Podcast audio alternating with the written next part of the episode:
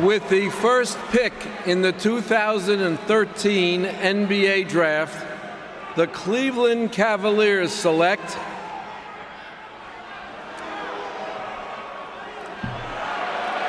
Anthony Bennett Whoa! of Toronto, Canada, and the University of Nevada, Las Vegas. Salut à tous, merci de nous écouter. Euh, plus qu'un gros mois avant la draft NBA, vous êtes sur Envergure, podcast de Poster Dunk, c'est l'épisode 14. Et Romain, Ben et Antoine sont là. Salut les gars. Salut. Salut, salut. Salut. Salut. Donc euh, nous enregistrons le 17, 17 mai 2018. Il est un peu plus de minuit, un peu moins de 24 heures après la loterie. Aujourd'hui, on va parler des meneurs et des arrières à la draft NBA. Qui est le meilleur? Qui va buster? Qu'est-ce qu'on recherche quand on est une franchise et qu'on draft un arrière? Toutes ces questions et, en, et un peu plus euh, avec notre invité Guillaume. euh, que vous donc vous lisez les analyses ou vous regardez les analyses, c'est selon, sur euh, Basket Info et sur Twitter. Salut Guillaume.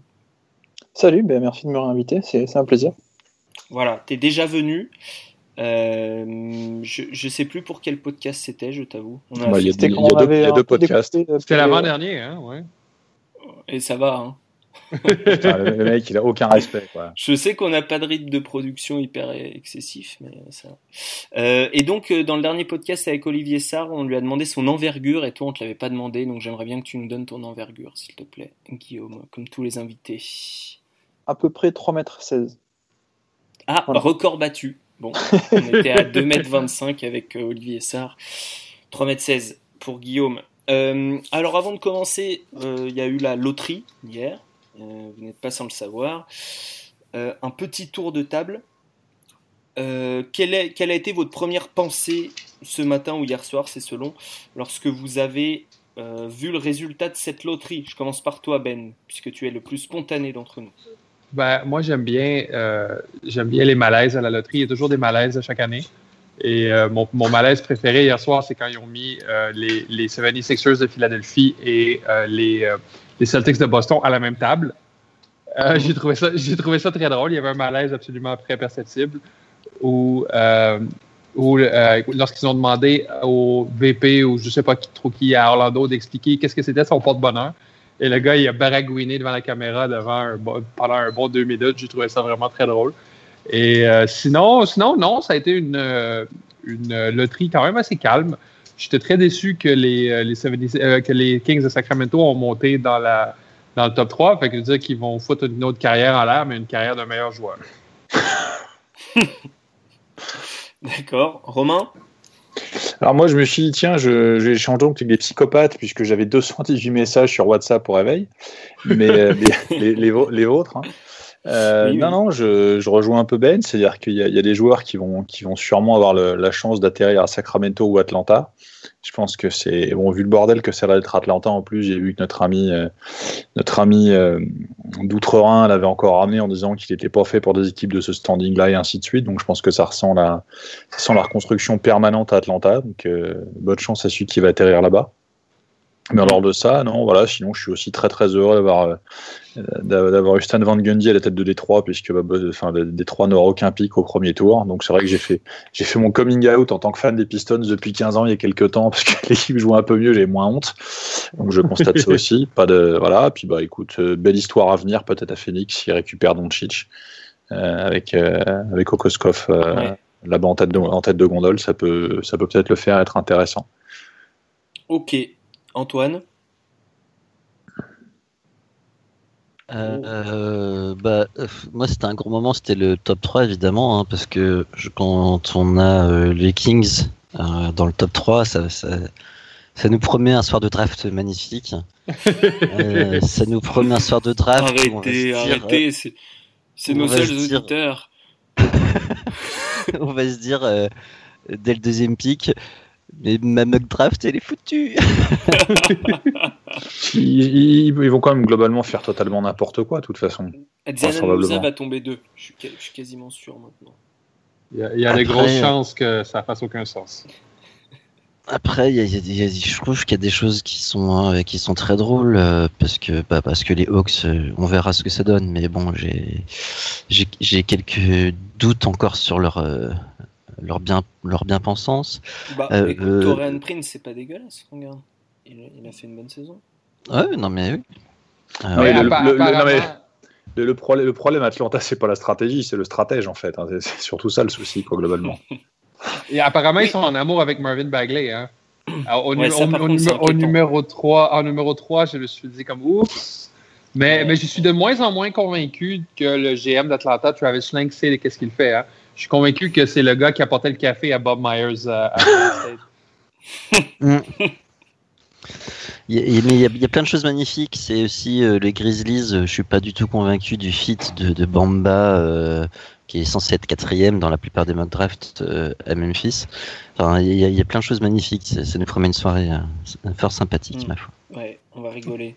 Guillaume, Ouais, bah évidemment, le, le, le fait que Sacramento remonte à la deuxième place et que tu te dis, bah oui, il y a- encore de fortes chances que, que, qu'ils le foirent malgré tout. Quoi. Le, le parallèle, moi j'ai tout de suite pensé au parallèle. euh.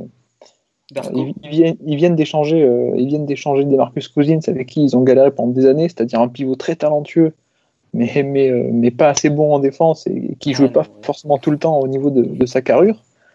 Et là, ils, ils l'ont échangé après des, des années. et là, ils vont, ils vont peut-être retomber sur, sur Ayton. Donc à voir. hein. Mais, euh, qui est exactement le même profil. oui, c'est ça, oui.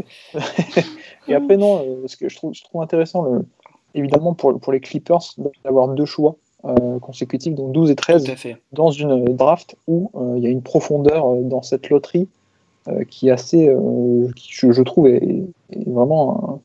Euh, c'est assez rare d'avoir autant de. moi, je- pour moi, il y a un top 14, top 15 qui est très dense, même plus que l'an dernier, on avait un vrai top 10. Donc, euh, donc pour reconstruire, c'est- pas mal d'avoir de pouvoir en choper deux euh, dans cette zone-là. quoi. Hmm. Puis c'est pas mort d'a- d'avoir Jerry West qui pique ces deux pics. Enfin, qui choisit ces deux pics. Oui. Il a eu du succès par le passé. Ce qui est, ce qui est très drôle, c'est que pour moi, il y a 11 joueurs dans ces drafts. Donc euh, les pics 12 et 13, pour moi, ils valent pas grand-chose. Et l'année dernière, rappelle-nous combien il y avait de joueurs dans la draft, euh, Antoine? Euh, bah, 60, non? Non, c'était plus profond euh, l'an dernier, je, je sais plus exactement, mais il, m'avait semblé que c'était plus plus plus plus dense, euh, pas forcément en tête de peloton. bah, Mais Plus dense dans avait- les 10-30, quoi. Dans les C'est ça. 10, ouais, Ouais. 15, Je suis d'accord avec Antoine là-dessus. C'est possible, mais c'est aussi parce que le, le top de cette draft est peut-être encore plus haut que celui de l'année dernière. Mhm. En tout cas, en Oui, termes de potentiel. Ça, ça paraît évident qu'il y, a- il y a plus de Ouais. potentiel franchise player que l'an dernier, où finalement il y avait, il y avait Markel Fultz et à moitié euh, Jason Tatum. quoi. Ça a bien marché, Mark Elfels, d'ailleurs, globalement. Tout à fait. Quand je, quand je, Ah, pense, mais- que, quand je pense que j'avais pas osé parler de Bust, quand j'étais sur, sur le podcast euh, avec nos amis, là, Poster Dunk, là, on a fait le tour, on a parlé de dit que pour moi, ça ressemblait à un gigantesque échec. Je l'avais dit à demi-mot pour pas me prendre euh, une espèce de tornade de commentaires euh, sur. Mais c'est toujours compliqué de parler de Bust à- à- après un an. hein. Enfin, il y a- il y, a- il y a plein de mecs qui rebondissent, euh, il y a plein de... enfin, ça dépend du contexte, etc. voilà, Je pas l'avantage, totalement abandonné, je pas il- il totalement ne peut quitté que le navire. rebondir, hein, c'est globalement lui. hein. Oui, oui. oui, Mais, il a bien joué dans les minutes qu'il a joué cette saison. Bah oui, oui, oui, oui, oui. Après, après bon, oui, mais il n'y avait pas le shoot, alors que c'était le shoot qui faisait que c'était le numéro 1 de la draft. Quoi. Ah, Mm. c'est clair. C'est ça, parce que sinon, on t'en on t'en draftait vers la 25e place. Quoi. Il pouvait avoir un type qui jouait bien en sortie de banc. Quoi. Enfin, bon. Euh, on va y aller. Et donc, notre débat du jour, euh, notre débat, notre réflexion du jour sur les meneurs de jeu, ou plutôt sur les arrières. Et on va essayer de partir de, de la base de la base. Qu'est-ce que qu'est-ce qu'on recherche aujourd'hui quand on draft un arrière à la draft? Euh, C'est une belle répétition. Quand on, quand on sélectionne un arrière, qu'est-ce qu'on recherche comme capacité, comme, comme, je sais pas, comme profil particulier. Euh, Antoine, qui- est-ce que tu as, noté une tendance qui changeait? Est-ce qu'il y a des, des choses qui ne changent jamais justement par rapport à il y a 10, 15 ans quand toi tu écrivais déjà sur la draft et que personne ne faisait? Je me moque mais c'est vrai. Euh, bah, il y a, y a, une différence, c'est qu'il y, y, a de moins en moins de, de, de, vrais meneurs en soi en NBA. Euh, les Steph Curry, c'est les exceptions, quoi. Euh, et du coup, il y a, y a, beaucoup de profils. Avant, il y a, je sais pas, 7-8 ans, être vu comme un combo garde, c'était. C'était un gros mot. C'était un peu un gros mot, quoi. Euh, maintenant, on le voit avec euh, Ntelikina. Euh, c'est un, joueur qui peut switch sur plusieurs postes en défense. C'est un joueur qui peut être à la main ou qui peut aller spot up ou, se cacher, euh, en l'occurrence dans le corner. Il y, a, plein de façons de, gérer les postes 1, 2, voire 1, 2, 3. Et on n'attend pas forcément les mêmes choses. Quoi. Donc l'important c'est aujourd'hui comme pour les ailiers finalement qu'on n'a pas encore traité mais et même pour les intérieurs pour tout joueur et ça s'applique donc aussi au, poste 1-2 c'est la polyvalence. Ouais ouais clairement je pense que c'est c'est la tendance à tous les postes quoi être capable de surtout de, de switcher sur sur les écrans être capable de de déstructurer un peu les attaques histoire de, de perdre un peu et puis d'avoir un peu plus de variété dans le jeu offensif. Euh, un mec comme Lucas Doncic, s'il est aussi euh, apprécié, c'est aussi pour ça quoi. Mmh, tout à fait. Bah, le, potentiel trio qui pourrait former avec Devin Booker et, et Josh Jackson est intéressant à ce titre-là. Ils font quasiment la même taille tous les trois. Devin Booker est peut-être un peu plus petit. Mais euh, il pourrait jouer un 2-3. Est-ce que pour, pour vous, euh, va, va jouer meneur? Pour toi, Antoine Est-ce que Doncic va, va jouer 1 Est-ce qu'on va lui coller l'étiquette de poste 1 finalement? Euh, ça, ça, dépend. Euh, si, c'est, si par exemple il joue à Sacramento, euh, mm. parce que je me suis attardé un peu sur ce cas-là, oui, en attaque, il va clairement jouer meneur. Quoi. Mais je sais même plus trop ce que ça veut dire en fait de jouer meneur parce qu'il enfin, il, il va clairement jouer meneur du coup en attaque, euh, en défense euh, non. Enfin ça, dé ça, dépend contre quelle équipe aussi quoi. Euh, si un bon meneur en face, ça sera Darren Fox qui ira défendre dessus, c'est évident. Euh... Mmh. Donc aujourd'hui on parle de porteur de balle plus que de, de meneur de jeu. C'est ça. Ok. Ben, oui. si, si tu draftes en, en haut dans le top 10 et que tu vas chercher un meneur en arrière, euh, quelle, euh, quelle qualité tu, tu veux qu'il ait, ce joueur? Ben, Cette année, si je draft dans le top 10, j'essaie au plus possible de ne pas, pas drafter. Hein. De, de, ah, ben, moi, je veux, moi, je veux, un, je veux un joueur très athlétique, premièrement. Je veux un joueur capable de, de, de, de pousser le. Je veux un joueur capable de pousser le, le rythme offensivement et capable de, capable de, de, de, mettre la défensive sur les talons, capable de se rendre au, au panier, euh, un peu à la Colin Sexton. Mais je veux aussi un joueur qui est capable de créer euh, sa propre offensive et créer pour les autres. Euh, ça, c'est un, un, cas idéal. Je te dirais qu'il n'y en a pas présentement qui répondent à, à ces critères-là cette année dans la draft. Mmh. Guillaume, toi, dans les, vidéos que tu fais, tu mets en, avant plusieurs euh, capacités. Tu fais, d'ailleurs des vidéos à thème. Euh, Est-ce que tu les changes tout simplement pour les, pour les meneurs ou pour les intérieurs? Est-ce que pour, finalement, pour les intérieurs, tu vas te concentrer plus sur. Tu vas faire des vidéos plus centrées sur telle ou telle facette du jeu et pour les meneurs d'autres? Ou c'est en train de s'harmoniser le tout? Bah, Non, je dirais qu'il y a encore des différences, euh, notamment pour tout ce qui est les postes extérieurs alors plus particulièrement les meneurs, je, je disons qu'il hum, y, a, y a quand même pour, pour acquis, en, en tout cas euh, qui devrait être acquis, tout ce qui est création, euh, comme dit Ben, pour, pour autrui notamment. Euh, alors que quand tu fais, euh, enfin quand je fais plutôt une vidéo sur, sur, sur un intérieur, quand on évalue un intérieur, euh, le fait d'avoir du playmaking, c'est au contraire un bonus. Mmh. Alors que tu vas pas pénaliser par exemple un Mobamba parce que c'est pas un mec qui va créer, euh, alors que tu vas être content parce que Marvin Bagley peut, euh, peut avoir ça que tous les autres n'ont pas, quoi, par exemple. Ou Jaren Jackson euh, de manière plus évidente. Non, moi, je, pour répondre à ta question, c'est, je trouve que déjà, si tu draftes tout en haut, c'est que tu cherches une superstar, a priori, en tout cas. En tout cas, c'est là où, tu as le plus de chances d'en trouver. et, pour, et, ce que tu cherches chez une superstar, donc un peu plus généralement, mais également pour les meneurs, c'est, c'est la création offensive. Euh, c'est pour moi la, la, qualité la plus importante de toutes, euh, finalement. c'est la capacité à, à être un, à pouvoir créer des décalages finalement dans la défense, alors que ce soit créer de l'espace pour toi-même ou créer de l'espace pour les autres. C'est-à-dire mm. à partir d'une situation où dans, dans, dans, des défenses homme à homme, où chacun, chaque défenseur est sur son attaquant, et donc où tu n'as a priori pas de décalage à la base, la capacité à, balle en main, venir, venir créer des, des décalages, veut dire provoquer euh, une aide défensive, euh, venir ouvrir des espaces de cette manière. Et, euh, de cette manière, c'est pour ça aussi que, que cette année, celui qui répond le mieux à ça, même si on ne sait pas dans quelle proportion ça sera en NBA, mais c'est très Young. Et c'est pour ça qu'il est aussi haut dans les mock drafts, malgré des, des, des, faiblesses, notamment défensives, des limitations défensives qui sont assez grandes.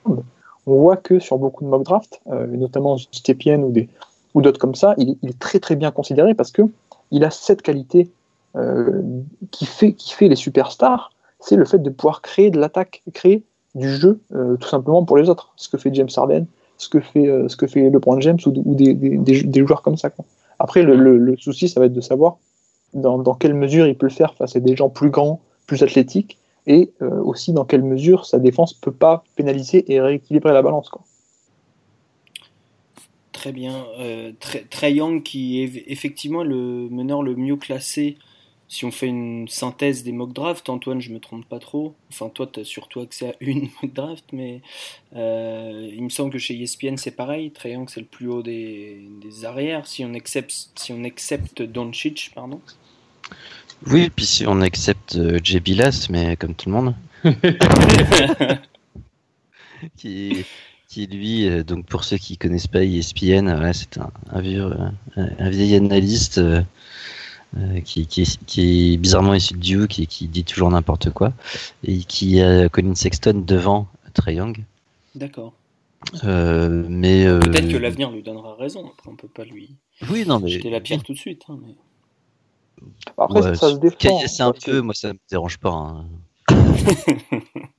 disons qu'il y a moins de, il a, il a, un, il a un plafond, il me semble moins haut évidemment parce qu'il a, il a pas cette capacité à créer aussi facilement. Mais par contre, il est peut-être un peu plus complet dans tous les domaines. Et c'est euh, vrai que du coup, ça, ça, peut se défendre euh, comme argument, mais je suis, je suis d'accord que dans, le, dans, le, dans, le, dans tout ce qui est le, euh, le, college basketball, parfois, tu as des analystes qui sont vraiment typés college basketball. Quoi. Hmm. Et puis même, au final, en college basketball, Triangle était meilleur que Colin Sexton, quoi.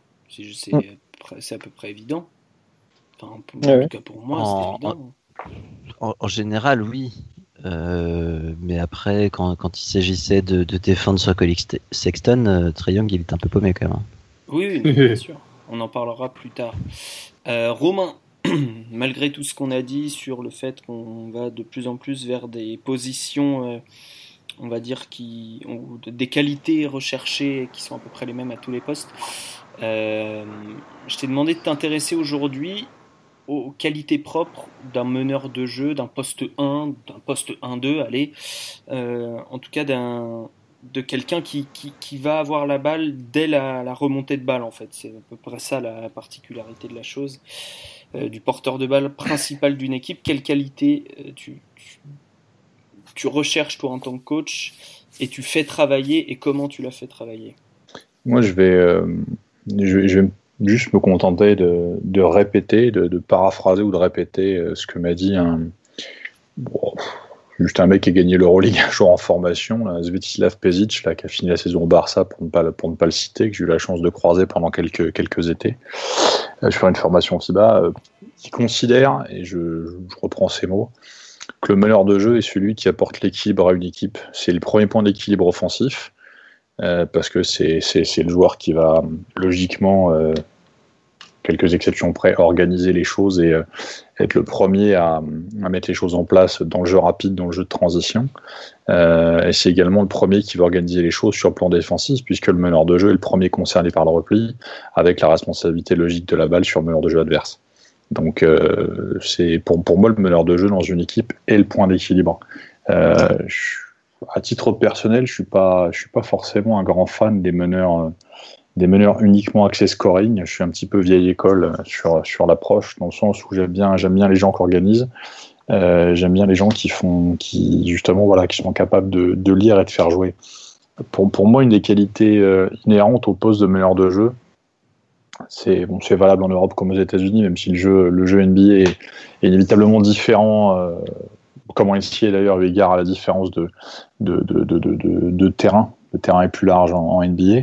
Euh, c'est la gestion des rythmes, c'est quelque chose auquel j'accorde énormément d'importance, c'est-à-dire avoir, avoir un joueur qui est capable de comprendre qu'il ne faut pas jouer vite tout le temps, euh, qu'il ne faut pas jouer en marchant tout le temps, qu'il faut trouver un point d'équilibre entre les deux, et, et, un joueur qui est capable de comprendre que si lui peut jouer vite tout le temps, peut courir tout le temps en fonction de son état physique ou de ses qualités intrinsèques naturelles, l'équipe ne pourra pas forcément le faire et inversement. Le meneur de, jeu intelligent, c'est celui qui va être capable de, de tenir compte et de son niveau physique et du niveau physique de ses coéquipiers et du contexte du match pour justement être capable d'alterner. Il n'y a rien de pire qu'un meneur de jeu qui va jouer tout le temps à la même vitesse euh, ou qui va vouloir tout le temps aller vite ou autre. Je, pense que le, basket, c'est un, sport de rythme au pluriel et dans lequel le meneur de jeu a un rôle essentiel à jouer sur ça. Euh, ne pas vouloir jouer vite trop à certains moments pour un meneur de jeu, c'est parfois aussi euh, redonner de l'euphorie, de l'énergie à l'équipe adverse. Moi, j'ai tendance à dire, par exemple, qu'après un, quand on prend un tir à trois points, euh, en défense, quand on encaisse un tir à trois points, j'aime bien jouer long derrière.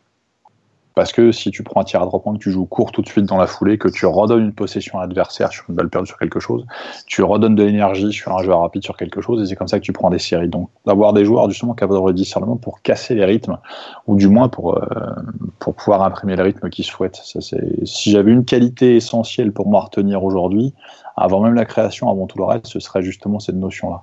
Avoir des gens capables, capables de lire et de, et de comprendre.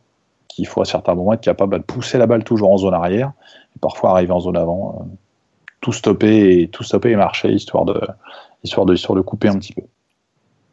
Tu as vu euh, un peu de Luka Doncic euh, à, plusieurs occasions. il a il partageait un petit peu les, les tâches de montée de balle, d'organisation, tout ça, avec Goran Dragic l'été dernier, si je ne mhm. dis pas de bêtises. Est-ce qu'il a, est qu'il a cette qualité d'intelligence Finalement, c'est tout simplement de l'intelligence de ah, jeu, en fait. Pour moi, c'est un extraterrestre, un extraterrestre hein, je l'ai déjà dit, puis je, le dirai encore, dans le sens où euh, c'est une espèce de, une espèce de joueur, euh, un peu joueur européen ultime à l'heure actuelle dans le sens où il combine des qualités de différents postes. Alors, ce sera jamais le défenseur de l'année, mais il est capable, il est capable en séquence de faire le minimum. Mais en attaque sur la création, il a, il a un tel, un tel volume, une telle maîtrise dans ce qu'il sait déjà faire à son âge qu'il est de toute façon inévitablement dangereux puisque il peut passer, il peut tirer, il peut, attaquer le cercle un petit peu aussi. Il peut, et puis il a un gabarit qui fait qu'il est, qu'il est, qu'il est, qu'il est, chiant à défendre en fonction du poste de jeu sur lequel il va évoluer. Alors oui, il sera en difficulté contre des arrières un petit peu rapides, un petit peu véloces. Euh, mais j'ai tendance à dire que le mismatch que tu as d'un côté du terrain à ton désavantage, tu l'as à ton avantage de l'autre côté du terrain inévitablement. Là où il sera peut-être emmerdé parfois en défense euh, sous certains points, il sera avantage en attaque parce que si, si a 10 cm de plus que son adversaire parfois sur le même poste dans certains cas, je dis pas que ce sera le cas tout le temps, il va aussi jouer des arrières à 2 mètres, hein. mais euh, ça peut, ça peut être intéressant pour lui. Moi je pense que lui c'est une espèce de condensé, c'est un, un couteau suisse dans le jeu extérieur. Et sur la gestion des rythmes, du coup? Moi, je trouve que c'est intéressant. C'est un faux lent. C'est un faux lent. Donc, c'est, c'est, ce qui, ce produit, c'est intéressant. Pour un joueur de son âge, c'est euh, ouais, ouais, c'est, c'est, vraiment, euh, vraiment déjà, déjà bien câblé, je trouve, globalement. Hum, c'est une qualité. C'est, que, dans ce que tu dis, il y a beaucoup de ce que le, spectateur lambda pourrait appeler l'expérience, la roublardise, le fait de savoir ralentir, de ne pas jouer tout le temps vite. La roublardise. ne pas se laisser emporter par sa fougue. Euh, c'est un, bon meneur, c'est forcément un meneur âgé. Non, c'est plus facilement un meneur âgé, je veux dire. Pas du tout. Moi, j'ai toujours eu tendance. Moi, je pense que c'est quelque chose que tu peux apprendre assez, euh, tu peux apprendre assez tôt euh, en formation. Moi, je, bon, quand, quand, quand j'étais ou sur les équipes de France ou, ou quand j'étais quand j'étais sur, sur les équipes de centre de formation il y a quelques années de ça, je sais que j'ai eu la chance d'avoir quelques, quelques, quelques joueurs et joueuses qui étaient des profils de poste 1 intéressants. Et j'ai croisé également, moi, sur les équipes seniors sur lesquelles j'étais, bon, des noms qui parlent peut-être pas à tout le monde, mais des joueurs comme Simon Darnozan en Pro B, c'était quand même c'était quand même euh, quelqu'un de quelqu'un de connu ou Pierre Brochard sur la Nationale 1 pareil des joueurs des joueurs des joueurs des vrais meneurs de jeu pour très adaptés à ces divisions là des mecs expérimentés avec lesquels j'ai eu la chance de pouvoir beaucoup échanger et je sais que sur retour d'expérience j'ai beaucoup partagé de choses avec les avec les jeunes joueurs et joueuses que j'ai pu avoir sur les postes 1 parce que c'est des choses où il faut, faut apprendre les gens faut je pense qu'il faut les driver très tôt J'aime bien laisser de la liberté, moi, dans l'approche à des cadets, à des cadettes. J'aime bien laisser de la liberté dans la façon dont les choses vont être lues. Euh, j'interviens parfois l'entraînement, j'intervenais parfois l'entraînement et dire voilà, pourquoi est-ce que tu veux jouer telle situation? Pourquoi est-ce que tu annonces telle situation de jeu spécifiquement dans ce cas-là? Mais j'insistais toujours sur le fait de pousser systématiquement la balle en arrière pour amener le rythme. Et après, voilà, apprendre à lire, apprendre à comprendre à quel moment il faut courir, apprendre à comprendre à quel moment il faut marcher. C'est des choses qui sont. Euh, il y a le ressenti du coach inévitablement et c'est il y a dans la discussion cette dimension-là à faire passer avec les jeunes joueurs ou joueuses encore une fois euh, parce que parce que c'est aussi des choses qui vont passer par le par la discussion par l'identification des situations. Je pense pas qu'un bon meneur de jeu soit forcément un meneur de jeu âgé. Euh, je pense qu'un bon meneur de jeu c'est quelqu'un qui est capable de capable de comprendre justement ces choses là et et plus qu'à d'autres postes, un joueur qui va être capable de comprendre très vite ce qu'il sait faire. Un joueur de haut niveau, comme je dis toujours, il n'est pas forcé d'avoir 300 qualités et 300 points forts. Un joueur de haut niveau, c'est un joueur qui sait faire euh, des choses de manière précise.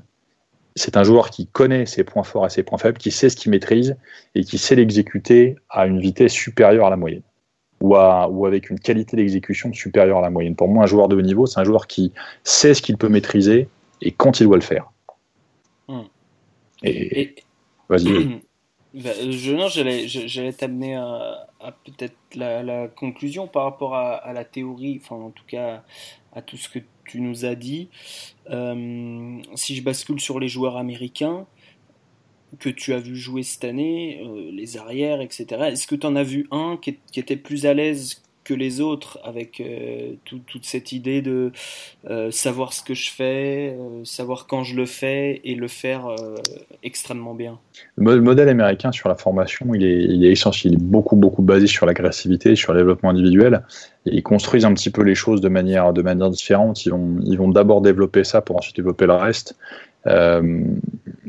Le, le, contexte, le contexte NBA est beaucoup plus spécifique, je dirais j'ai parlé avec un point de vue de coach européen. Le contexte NBA est plus spécifique parce que tu as énormément de jeux open court, là où ça court beaucoup, beaucoup de jeux de mm. transition. L'essentiel du jeu va se jouer, va jouer sur, euh, on va dire, 15-16 euh, secondes. Il y aura rarement vraiment de jeux longs à proprement parler. Euh, et là, après, on, on, sera plus dans des, sur des joueurs capables de, d'avoir des, très forts comportements un contre un, d'être sur des ruptures, des situations de stop and go, des choses comme ça. Et de ces situations-là, à partir du moment où eux sont très souvent des joueurs sur QI basket ou au moins sur des capacités de lecture qui sont assez intéressantes, pas tous, mais au moins les joueurs les vrais joueurs de qualité sont capables d'identifier les situations. Et, c'est ce qui fait que qu'ils sont efficaces également dans des registres différents. Mais la maîtrise des rythmes, tu tu m'enlèveras pas que de toute façon, même si le basket NBA est différent, la maîtrise des rythmes doit exister aussi à un moment ou à un autre, puisque ne serait-ce qu'être capable de faire tomber l'horloge sur une fin de période quand il te reste 23-24 euh, secondes, savoir quand jouer, savoir quand aller jouer ton pick and roll, savoir quand jouer ton isolation sur ces choses-là, ça, ça demande de toute façon à ce qu'un joueur, jeune joueur ou pas, soit capable d'identifier les situations, soit capable de les lire. Il n'y a rien de pire qu'un meneur de jeu qui, à 15 secondes de la fin, récupère la balle par tout droit, va, va, va prendre un tir en course en s'empalant dans la défense euh, et puis rendre la balle à l'adversaire. Ouais, par exemple. Mais après, c'est es sur des profils de, joueurs qui sont surdimensionnés physiquement et le, statut, le statut euh, qui est parfois conféré aux joueurs aussi dans les équipes NBA ou universitaires d'ailleurs, hein, le statut qui est parfois conféré aux joueurs, là, une carte blanche parfois pour absolument tout, euh, au détriment de l'organisation et de ces choses-là. C'est un basket différent. Hmm. Guillaume, merci Romain. Guillaume, on a beaucoup parlé des rythmes euh, avec Romain. moi, là, en transition, il y a un joueur qui me saute aux yeux. Je sais que tu l'aimes bien, c'est pour ça que je te donne la parole. Euh, qui va être drafté au premier tour. C'est euh, le, meneur de Kentucky, Shai Gilgeous Alexander. ça fait partie de ses points forts que tu as pu identifier cette espèce de maîtrise de ce qu'il faisait, de, savoir où il allait, à quel endroit du terrain il allait, à quelle vitesse, etc. Oui, c'est clairement, moi c'est pour ça que j'aime beaucoup notamment, euh, c'est cette capacité euh, à être un peu, comme, comme j'aime bien dire, un peu le général de terrain, quoi. C'est-à-dire un peu tout ce que Romain a décrit, mais voilà, la capacité où, tu sens en fait que, ton joueur a l'emprise sur le jeu et qu'il ne se laisse pas déborder par, les situations. Et, et, au contraire, non plus, il n'est pas pris non plus par le temps ou par, le, ou par les événements. Quoi. Euh, mais oui, c'est extrêmement appréciable et je rejoins totalement ce que, ce que Romain disait par rapport à. C'est vrai que c'est plus rare de, retrouver chez les Américains ce, style-là parce que c'est beaucoup euh, dans l'agressivité, le, les qualités athlétiques et des trucs comme ça. Et euh, bah, tu vois un Colin, Colin Sexton, sa, grande force, c'est ça, c'est l'agressivité, tout en puissance, même, même s'il n'a pas forcément la taille, il est toujours comme ça. Trey Young, c'est un peu foufou aussi, quoi. C'est toujours il n'est pas, pas du tout euh, tout le temps en, maîtrise de la situation. Euh, et c'est vrai que c'est étonnant de voir enfin moi, ce qui, me plaît beaucoup, c'est de voir chez, un joueur aussi jeune un tel niveau de, maîtrise et c'est une capacité à, jouer plus lentement. Et c'est quelque chose que, tous les meneurs euh, NBA ou autres disent souvent, répètent souvent. C'est notamment Jason Kidd ou des, des, gens comme ça qui disent, euh, en parlant de tel ou tel joueur, oui, il est très bon, mais il, deviendra encore meilleur si, euh, si, quand il apprendra que en fait, euh, euh, ralentir, ça va l'aider. Et ça, c'est mm. quelque chose que, en général, les jeunes joueurs, ils savent pas parce que tu arrives, dans une NBA où évidemment le, bah, tout est plus dur en fait. Les, les match-ups sont plus durs, le jeu est plus, est plus, est plus rapide. Et tu as envie de faire le, envie de faire le décalage. Et pour ça, tu t'appuies sur, sur tes qualités et tu veux faire le décalage le plus vite possible. Mais euh, finalement, ralentir, c'est aussi une force. quoi. Et moi, c'est effectivement, c'est pour ça que j'aime beaucoup Alexander. Euh, Shea Gilgius Alexander, pour dire son, son nom complet. C'est voilà, c'est ce flegme. Ouais, c'est ça, ouais. Euh, ben, ben oui. est-ce que tu identifies, après tout ce qu'on a dit, juste, justement des joueurs qui vont avoir du mal parce qu'ils vont trop vite, parce qu'ils sont trop fougueux et pas assez roublard. J'ai vu que tu avais bien aimé ce mot. Roublard.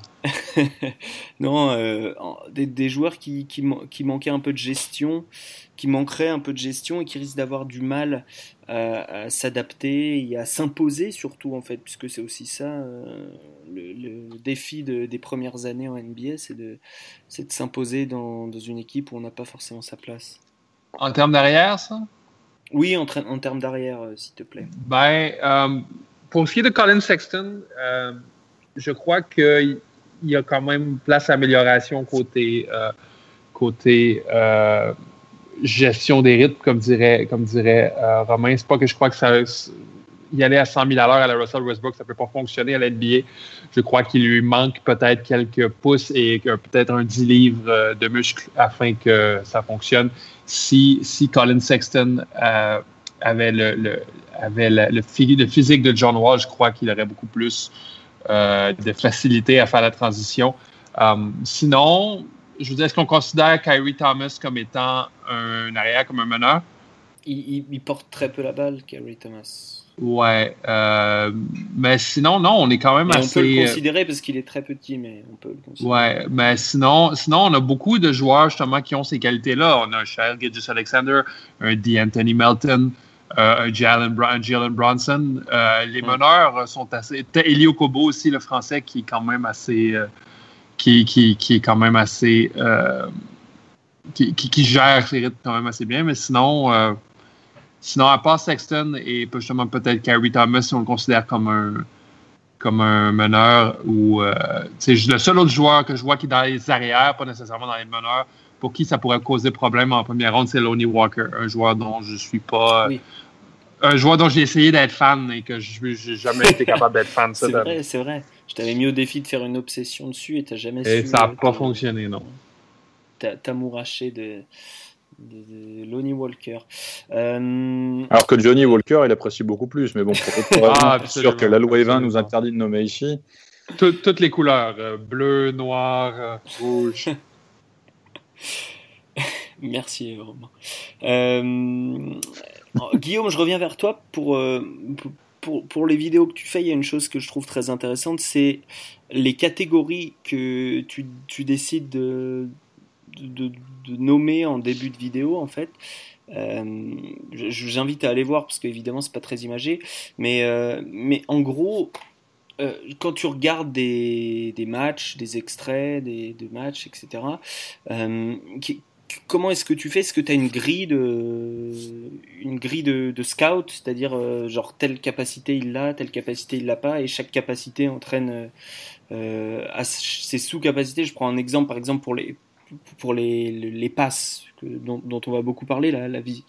Il euh, y, aurait la vision du jeu, je crois que tu avais vision du jeu, euh, créativité, altruisme et prise de décision. Genre de, je crois que c'est à peu près les critères. Euh, comment est-ce que tu choisis? Est-ce que voilà justement tu as une grille de, critères que tu nommes et, après tu coches des cases en fait en regardant les, vidéos? Bah, c'est un, un, peu général et c'est un peu aussi à l'expérience. Enfin, parce que parce que c'est un peu euh, autodidacte, mais parce que enfin voilà, je, je le, ça, ça, fait, ça commence à faire des années, mais à la base, à la base moi ma référence c'est l'Art Express quoi. Euh, je, je, sors pas du tout du, du, milieu du basket quoi si tu veux. Mais euh, non non après je ce qui est intéressant, c'est ce que j'adore dans mon travail de, de l'Art Express notamment, c'est tout ce qui est vulgarisation et, et la théorisation du jeu. C'est-à-dire que bah, finalement, il n'y a, rien de vraiment ineffable. Quoi. C'est, chaque, chaque, chaque notion a une définition. Euh, et moi, par exemple, derrière la, vision de jeu, je mets, je mets juste, par exemple, la capacité d'un joueur à voir si y a une, quand il y a une ouverture qui, se fait, bah, la capacité à la voir ou pas. Euh, la créativité, c'est plus tout ce que, je disais tout à l'heure, c'est le, le, le, fait de pouvoir provoquer, de pouvoir euh, faire que le, le, défenseur est dans une certaine position et de le prendre l'angle opposé et de, créer le décalage, des choses comme ça. Euh, prise, de décision, c'est c'est tout simplement est-ce que voilà, est-ce qu'il est qu voit est-ce que quand il y a le, deuxième défenseur qui fait une rotation, est-ce qu'il va quand même essayer de forcer la passe ou des, choses comme ça quoi.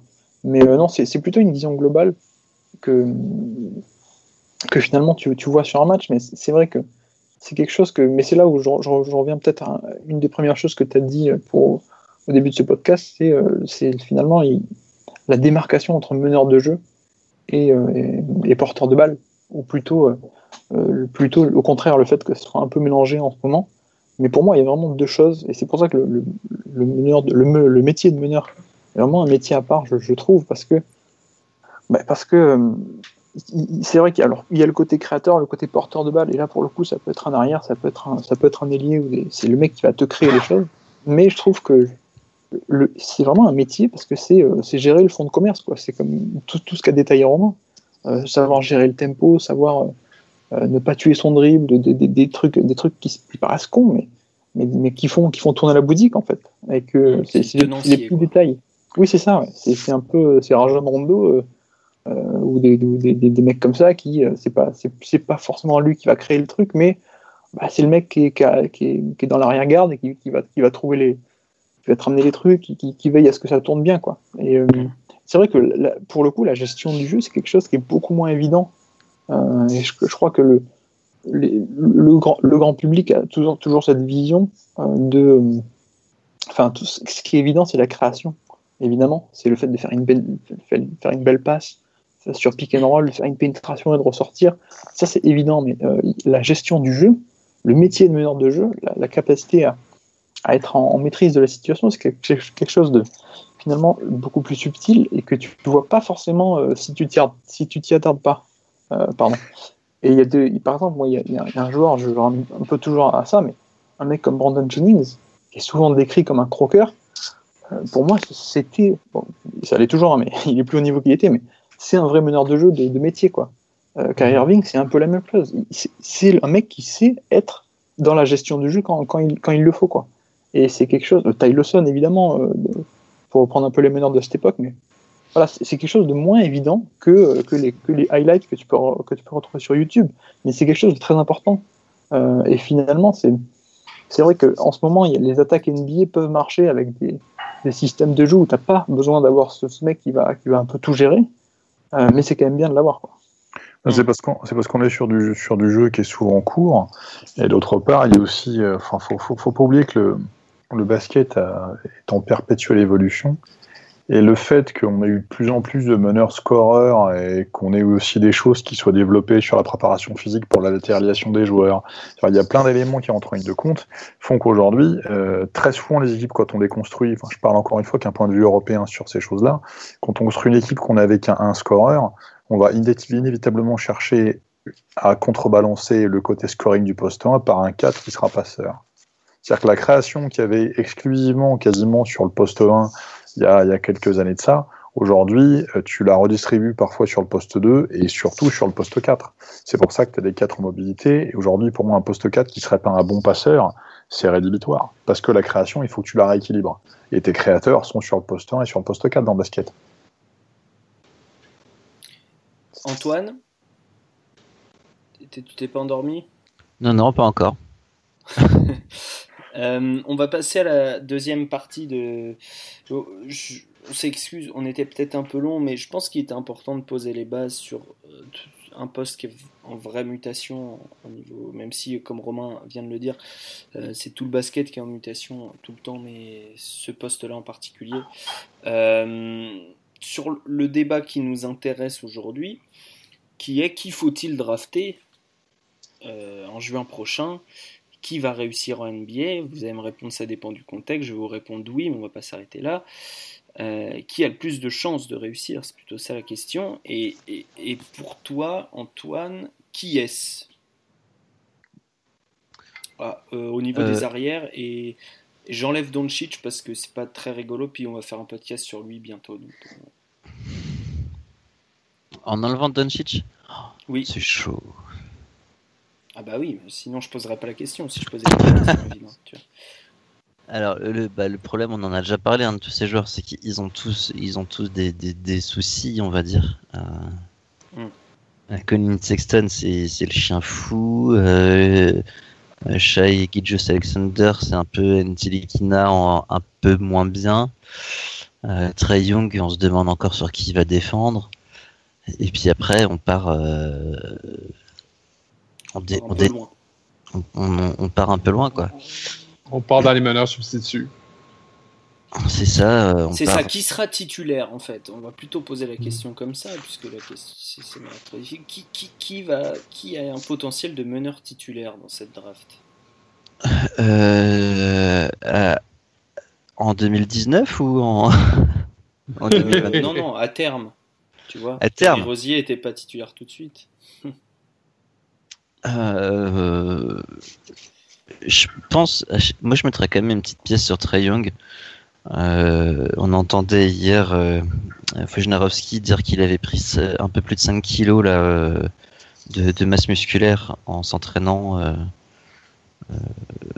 depuis, depuis la Californie. De, en, combien, en, combien, de temps? En quelques mois. En 3 mois quoi. Ah oui, c'est bien. C'est pas mal ouais, ouais, c'est bien, c'est bien. Bref.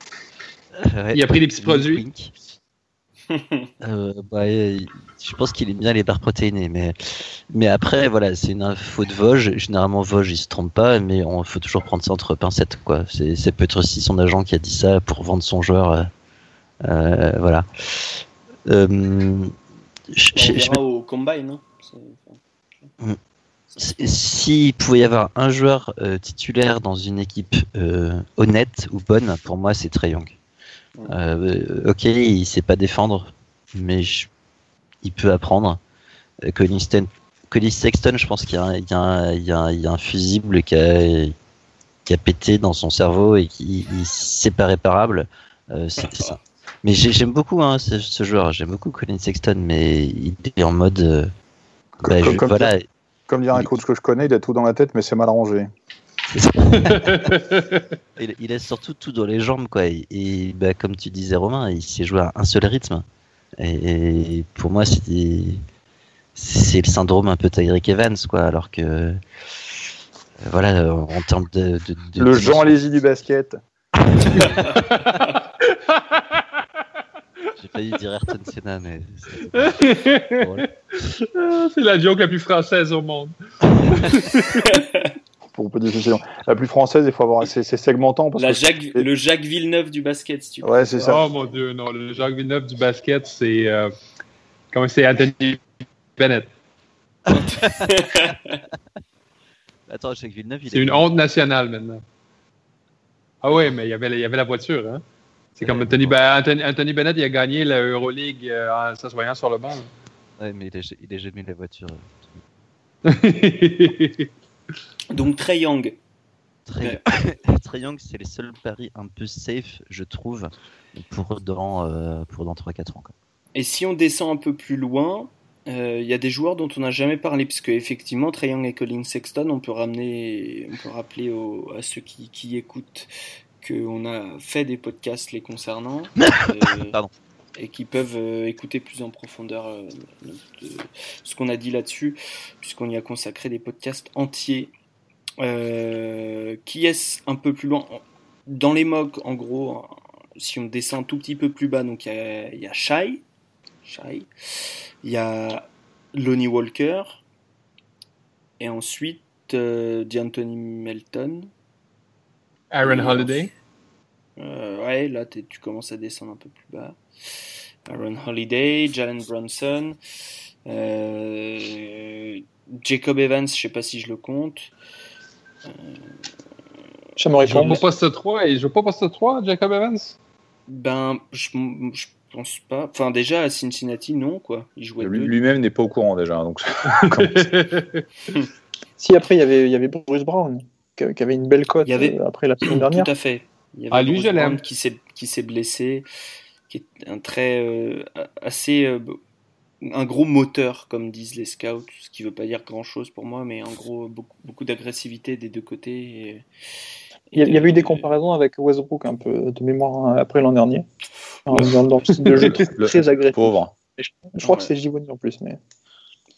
tout doux. Ouais, peut-être sur l'agressivité, mais à part ça, euh, il a, il a Oui, pas la, ouais. mo- il a pas la moitié de l'athlétisme de des capacités athlétiques de Westbrook. Euh, sinon, bah Elio Kobo, on a- Ben l'a mentionné tout à l'heure, et Landry Shamet qui, qui est en train de s'évaporer, et Shamori Pons, effectivement, euh, Guillaume. Que Shake. Milton aussi, non? Shake Milton, bien joué, SMU. Voilà. Et Javon Carter et Jalen Brunson. Voilà. Et On a cité tout le monde.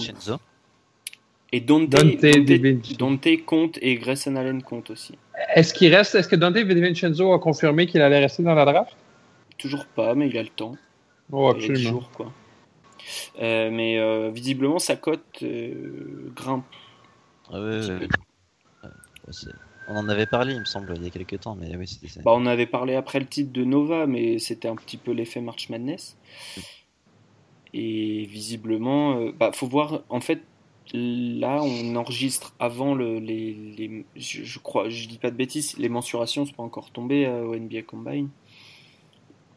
Non, mais non, non. Dante DiVincenzo, ça va clairement être un truc clé de son de sa draft quoi. Si s'il se ramène avec euh, il est mesuré à 6,5 enfin à de 1,98 avec euh, 2,8 d'envergure, ben paf. Et euh, 1 mètre de détente sèche puisqu'il a du jump, ben, il va il, il va il va jumper au premier tour, c'est sûr. Et voilà. Euh, Donc parmi la liste Antoine, Est-ce que vous pourriez éteindre l'alarme de la voiture derrière, s'il vous plaît? Il y a les il y a les il y a les- la police chez toi Benoît? Benoît Euh, c'est très loin, en fait. Je, m'en- je- je suis très étonné que vous entendiez ça. Puis, euh, Alors, si voulu te arrêter ton chien pour. euh, Non, le seul à avoir un bon micro dans cette émission en fait. absolument, je crois que oui, hein, c'est mon micro d'iPhone. En plus, c'est grand. Et on doit citer trois marques avec le CSA maintenant. Allez, allez, il est parti. Non, Les le- méchants ont été arrêtés. écoute toujours pas. Les méchants ont été arrêtés. Antoine peut parler. C'était quoi la question? Euh, J'ai cité plein de gars là, des, des Ah, on a Anthony Simons aussi. Ouais, non, il compte pas. Il shoot et il dunk, il, il drive pas trop, euh. Oui, oui, oui, c'est pas, c'est pas vraiment un meneur, mais bon, ça reste un poste de quoi. Voilà. Parmi tous ceux que j'ai cités, est-ce que t'en vois un réussir plus que les autres et pourquoi? Euh, bah, euh, moi, je mettrais bien une petite pièce sur euh, Di Vincenzo, euh, Ouais. parce que parce que je pense que c'est pas un meneur titulaire. C'est un pour ceux qui suivent la proie et qui ont suivi euh, Ohio State il y a longtemps, c'est un peu un Aaron un Ron Craft plus plus quoi, Mm. avec un shoot, tout simplement. C'est ce qui a toujours manqué à Ron Craft. Euh, et Moi, j'ai et- très très peur, si je peux me permettre, euh, les, les rares fois, puisque Villanova dominait souvent, les rares fois où je l'ai vu sous pression, euh, avec des grosses intensités défensives en face de lui, euh, il était très mauvais, vraiment très mauvais. Beaucoup de Ah, pertes de c'est pas c'est pas un, un, un ball handler euh, primary ball handler comme on dit. Euh, euh, c'est un mec qui va défendre comme un comme un enculé sur le sur le poste adverse. Oh euh, bah, on parce- flash là le vocabulaire. Voilà, c'est ça. Il y, a- il y a une heure après laquelle on on ne trouve plus de synonymes, quoi. Ouais. Et voilà, il va défendre, il va défendre bah, comme un chien, si tu préfères, euh, sur, euh, sur, sur le poste 1 adverse. Et puis après, il va, il va spot up et puis il va rentrer des trois points. Quoi. Enfin, c'est c'est à peu près ce qu'il faisait aussi à, à Nova. Quoi. Euh, Mm. Et en plus, dans son range, il va être, euh, en- je pense. Ah, il roule en 4x4 Ouais, c'est ça. T'es en forme. J'ai honte. J'ai honte de ce que je fais. j'ai la tête entre les mains, je suis en train de, je suis en train de me demander si je vais pas annuler. Je vais annuler. Il il est prévu en dé- début de second tour et fin de premier. Et s'il tombe en fin de premier dans une bonne équipe, euh, je veux dire une équipe comme les Warriors euh, ou, ou les Rockets ou, j'allais dire les Spurs, mais c'est- beaucoup moins vrai. Il draft 17ème du coup, les Spurs, ou 18ème, je sais plus. Mais c'est des équipes qui sauront utiliser ce joueur-là, l'utiliser 10-15 minutes par match et par séquence, et il aura du temps de jeu parce qu'il défend et du coup il progressera, parce qu'il a toujours progressé. Donc euh, j'ai j'ai bien confiance euh, en Di Vincenzo. Confiance en le Dante. Benoît, Oui, s'il te plaît. Dis-moi, Oui. dis-moi qui, dis, dis-moi qui, qui pour toi le, en fait, qui pour toi le meilleur meneur de cette draft à part euh, Doncic? Et euh, qui parmi les outsiders tu vois réussir? Ben, je crois que le meilleur meneur de la draft, c'est clairement Trey Young. Euh, je crois que euh, quiconque essaie de se convaincre du contraire ne trouvera pas un argument qui serait capable de, de convaincre. Comme Guillaume l'a dit, c'est le seul meneur qui est capable de créer et pour lui et pour les autres. Je veux dire, euh, Colin, Colin Sexton va pouvoir driver au panier et dunker par-dessus la défense tant qu'il veut. Euh, je veux dire, on va, on, a- on- on va tout de même avoir un problème euh, à la Russell Westbrook où tous les autres joueurs vont avoir les mains dans les poches euh, pendant le trois quarts de, de la partie où ils vont juste applaudir à ses dunks. Euh, il y a, sinon, sinon euh, je trouve que c'est une draft qui est très faible euh, en termes de meneur. Euh, je pense que j'ai pas caché plus tôt dans l'année euh, mon admiration pour Bruce Brown. Je trouve que c'est un joueur qui est très, qui me rappelle beaucoup plus Marcus Smart que Russell Westbrook personnellement, Euh, belle qui, est capable de passer C'est un peu la le même ballon. folie. Hein. Ouais, qui est capable de passer le ballon, qui est capable de, rebo- de rebonder, de défendre. Euh, moi, je trouve qu'il y a une. Moi, je vois, même, même après les blessures, je vois encore une place pour lui en NBA dès l'année prochaine. Je le vois. On, on l'a, euh, ESPN l'a en fin de premier tour, et s'il tombe en fin de premier tour, il va arriver la même chose que qu'Antoine a parlé avec euh, Dante DiVincenzo. Il va tomber dans une bonne équipe, il va jouer 10-15 minutes parce qu'il défend et il va progresser. Euh, sinon, on tombe vraiment dans le domaine des coups de cœur parce que sinon, j'ai pas vraiment d'argument logique pour personne d'autre. Aaron Holiday a, a shooté à 40% depuis, je pense, trois ans à, euh, à, à UCLA, 40% de trois points.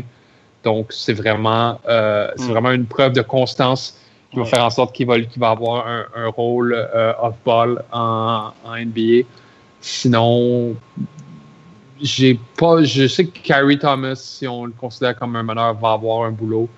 Euh, D'Anthony Melton, je crois, euh, a été un peu euh, a été inju- un peu injustement euh, brimé dans son talent par les problèmes légaux qu'il a eu cette année. On est sur un- du prototype euh, euh, 3D aussi. euh, sur- Exactement. un, un de ceux-là va réussir à quelque part, je pourrais pas dire lequel, mais je mets, mets leur nom dans un chapeau et puis, puis genre, c'est lui qui va réussir. Mais c'est clair, c'est clair qu'ils réussiront pas tous. Mais en gros, dans, dans, dans les critères que tu as choisis un petit peu au Mm. hasard là, dans ton chapeau, euh, je reconnais quand même une constance. Il y a des gars qui défendent très fort. Mhm. C'est parce qu'aujourd'hui, Euh, et c'est peut-être aussi ce qu'on peut retenir de, de l'ère du temps et surtout des playoffs, c'est que euh, finalement un joueur qui est ce qui peut freiner Trae Young, un, joueur pour être contributeur d'une équipe qui va gagner, c'est-à-dire pour aider une équipe à gagner, au final c'est ça qui compte, c'est pour ça qu'on draft un joueur. Euh, il, faut il, faut qu'il sache défendre quoi. Enfin, ça, c'est sur la franchise, parce que parfois on draft sans savoir pourquoi on draft, et enfin bon, c'est un autre problème. ah non, c'est clair, mais si tu regardes un peu, euh, moi je, suis absolument euh, en admiration devant la défensive des Celtics de Boston. Par exemple, euh, par exemple contre les, les, les 76ers, je crois que je crois que ça va, ça va forcer une évolution du switch en NBA. Et il y a un prototype de ces joueurs-là. Ils ont tous le même prototype, les Jalen Brown, les les Marcus Smart, les Marcus Morris, c'est tous des joueurs euh, qui sont gros pour leur position, qui sont, qui sont très athlétiques, qui sont très allumés défensivement. Et euh, je crois que c'est ce genre de joueurs-là qu'on recherche vraiment. Et je crois que des joueurs justement comme Bruce Brown ou Kyrie Thomas euh, fit ce modèle-là vraiment très bien dans la NBA d'aujourd'hui. Guillaume, dans ton évaluation des, des prospects, est-ce que tu c'est quelque chose que tu prends de plus en plus en compte, le fait de, pouvoir switcher et, d'être gros pour sa position? Je reprends les termes de, Ben, mais c'est vrai que c'est important de, pouvoir défendre plusieurs positions. D'être costaud.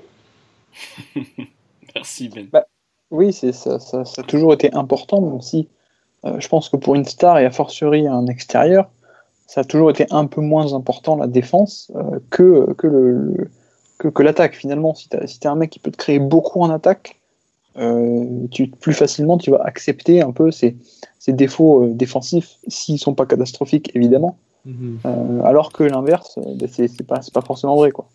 Mhm. mais, ce qui ce qu'on voit, c'est d'ailleurs une des, des, enseignements de ces playoffs et notamment la série qui est en cours entre Houston et Golden State. la leçon de cette série, c'est que si tu n'es pas capable de défendre, mais en fait, tu, n'as juste pas ta place sur le terrain. Et là, là, on, parle des, on parle des très bonnes équipes. Euh, mais, mais, concrètement, pour le haut niveau, pour les équipes qui gagnent, c'est ça en fait. Si tu ne peux pas défendre, tu n'as pas ta place sur le terrain. Euh, un mec comme Ryan Anderson est complètement tombé dans la rotation et des trucs comme ça. Quoi. Parce qu'en fait, c'est plus. Euh, c'est ce qui est important maintenant, c'est que le fait de switcher tout, ça fait que c'est plus la défense individuelle qui est importante, enfin, c'est plutôt le fait de, défendre en tant que, en tant que, en tant que, que cinq joueurs. Et que, comme tu vas switcher partout, il faut pas avoir un maillon faible sur les cinq. Euh, et du coup, évidemment que ça rentre en compte dans l'équation. Euh, c'est pas comme avant où finalement tu pouvais euh, cacher euh, ton, tu pouvais cacher ton, ton meneur ou ton, ton, joueur qui était pas bon défensivement, tu pouvais le cacher quelque part. Et puis tu étais assez tranquille. Non, maintenant les attaques de très haut niveau vont arriver à, au fur et à mesure des pick and roll arriver à te faire switcher dessus et à, t'attaquer. C'est ce qu'on ce qu'on voit exactement, hein, ce qui se passe entre, entre les Warriors et les Rockets, où euh, d'un côté ça attaque Curry et de l'autre ça attaque Harden. Euh, c'est la recherche permanente du mismatch. Et finalement, c'est vrai que dans ce contexte-là, ben, du coup, l'importance de, de, cette défense, de pouvoir tenir son rang défensivement, euh, reprend, reprend tout son sens. Quoi. Et c'est là-dessus que là est toute l'interrogation du Young, qui est de loin, comme on l'a dit, le, créateur le, plus le, meilleur créateur de, cette draft. Mmh. Pour, pour, imager ceux qui l'ont jamais vu jouer, Colin Sexton peut passer autant d'heures dans un gymnase qu'il veut, il shootera jamais comme Trae Je pense que c'est un des meilleurs shooters se présentant à la draft. Ah oui, c'est sûr. Depuis très très longtemps, peut-être même depuis depuis Curry quoi. Mais, mais c'est pas ce qui est, ce qui est, intéressant, c'est que c'est pas juste euh, la finition, c'est pas juste l'adresse, c'est toutes les, nuances, toutes les subtilités, hmm. tous les petits dribbles, les, hésitations pour créer une once d'espace qui suffise pour, faire déclencher le tir.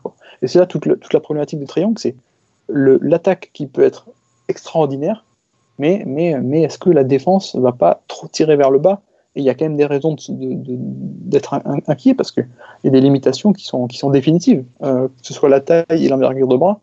Bah ça, ça change pas. Même si tu lui apprends à être en bonne posture, à bien coulisser et trucs comme ça, ben ça, ça marche pas. quoi. Euh, c'est pour mm. ça qu'aussi Colin Sexton, euh, comme je disais, présente un profil un peu plus complet, même si le, plafond, il me semble, est, quand même beaucoup plus bas. Et après, Alexander, c'est chez Gilgius Alexander, c'est, c'est pour l'instant, c'est du potentiel également.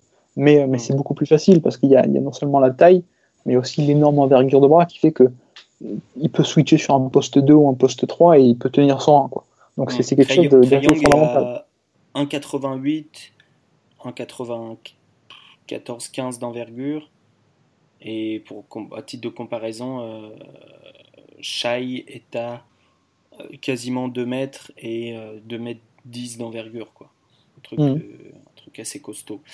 Et Antoine, tu nous dis que Curry est à, peu près est un petit peu plus grand que Triangle mais à moins d'envergure.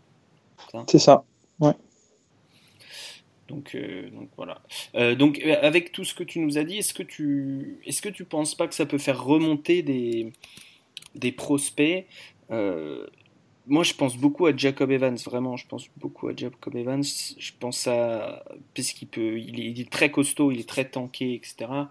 Euh, D'Anthony Melton, c'est pareil. Rowley Alkins, on n'en a pas parlé, mais euh, je sais que Ben l'aime bien en plus. Mhm. Euh, Antoine aussi. Antoine aussi. Shake Milton. Euh, voilà, Bruce Brown, t'en as parlé, Ben. Est-ce que tu penses que ça peut faire remonter des types comme ça sur, sur la draft? Guillaume ah, tu, me poses la question à moi? Oui, je te pose la question. Bah, c'est compliqué parce que, par exemple, moi, l'exemple de, de Javon Carter, euh, bah, qui, est un monstre défensivement, ou en tout cas qui, est vraiment excellent, je trouve, dans la défense individuelle notamment. Euh, bah oui, c'est le mec, c'est le plug and play, quoi. C'est-à-dire que tu vas le faire rentrer euh, sur 10, 15, 20 minutes, il va te faire une défense de, feu sur l'homme, et après, tu vois, et, après, il n'y aura pas forcément beaucoup plus. Mais, mais c'est-à-dire que je pense que le dilemme est totalement différent quand tu parles de, de stars comme, comme, peuvent l'être, comme peut l'être Trey Young comme pourrait l'être euh, Colin Sexton ou Alexander, où là, tu es prêt à faire des compromis, tu es prêt à rechercher des solutions, euh, ou des, euh, des, des, des, prospects qui sont de, moins haut calibre, où finalement, bah oui, tu, vas les utiliser pour leur défense, mais, mais, mais tu vas pas les considérer autant, quoi. ils vont pas avoir une, place aussi grande dans la mmh. rotation. donc oui, par exemple, Javon Carter, oui, le fait qu'il ait une telle polyvalence défensive, parce que c'est sur l'homme, mais il a, il, a, il, a, il a, le coffre pour switcher aussi sur des, sur des plus grands. Oui, c'est très intéressant. Mais la question ne se pose pas de la même manière parce que c'est pas du tout dans le même rôle. C'est pour, pour 20 minutes en sortie de banc maximum. Quoi. Donc il y a, un, palier, j'allais dire. Est-ce que je sais pas si toi tu fais des paniers, des, des tiers comme euh, Antoine l'a expliqué. Des chapeaux. Un peu des chapeaux, pardon, sur, euh, sur Twitter aujourd'hui. Est-ce que tu en fais? Et est-ce qu'il y a un, certain tiers à partir duquel on se dit, bah finalement, c'est, on change de critère en fait, presque. C'est-à-dire qu'on oublie tout ce qui est création, machin. On se dit, ce gars-là sera un role player. Euh, ce que je, que je vais rechercher chez lui, c'est euh, de la défense, c'est euh, du catch and shoot, c'est ce genre de choses. Oui, je, pense que c'est, un, peu, un peu dans ce genre-là.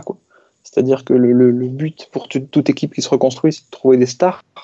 Et le meilleur moyen, les, joueurs qui ont la plus haute probabilité d'être des stars, c'est en général ceux qui sont draftés très haut.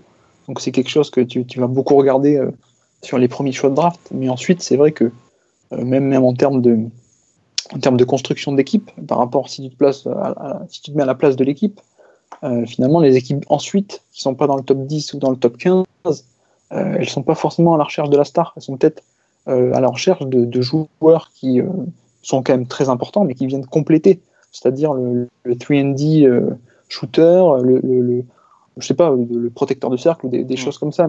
C'est euh, fameux moins à la recherche de la pépite. Antoine. C'est oui, c'est ça. C'est ce dont l'équipe a besoin et pas la recherche de, du joueur qui va faire changer l'équipe de, de Tout à fait. Euh, Romain, est-ce que tu as un petit favori euh, dans, les, dans les meneurs qui se présentent à cette draft?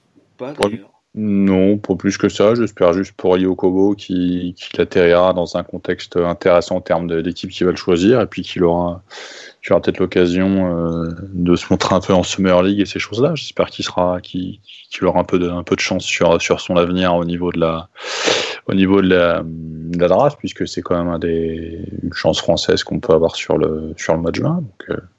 Est-ce que, tu peux décrire son profil parce que je connais pas du tout. Euh, euh, c'est un, un, joueur qui a l'origine un poste 2, euh, mhm. qui, qui, un poste 2 gaucher, euh, très athlétique, avec un bon QI basket, euh, qui, qui, comment dire, qui a glissé, euh, qui a glissé petit à petit vers le poste 1. Moi, j'ai eu la chance de faire une campagne avec lui, bon, un peu difficile certes en termes de résultats, mais euh, où en fait, avec un an d'avance en U20, il s'était affirmé comme un des, un des meilleurs marqueurs du, de la compétition. Je sais plus si c'était premier ou deuxième marqueur de la compétition, avec une année d'avance, et vraiment des qualités de scoring, du tir extérieur, du drive un petit peu, et, et donc ouais, une transition qu'il est en train de réussir en proie avec avec un passage sur le poste 1 avec Pau. Hein. De toute façon, il a fait une, globalement une belle sortie. C'est, je pense qu'il est projeté plus sur un deuxième tour, ce qui serait logique, mais après. il, est il, est fin de premier tour. Là. Fin de premier tour maintenant, là, ça a remonté un petit peu. Qui, où il est fin de premier tour.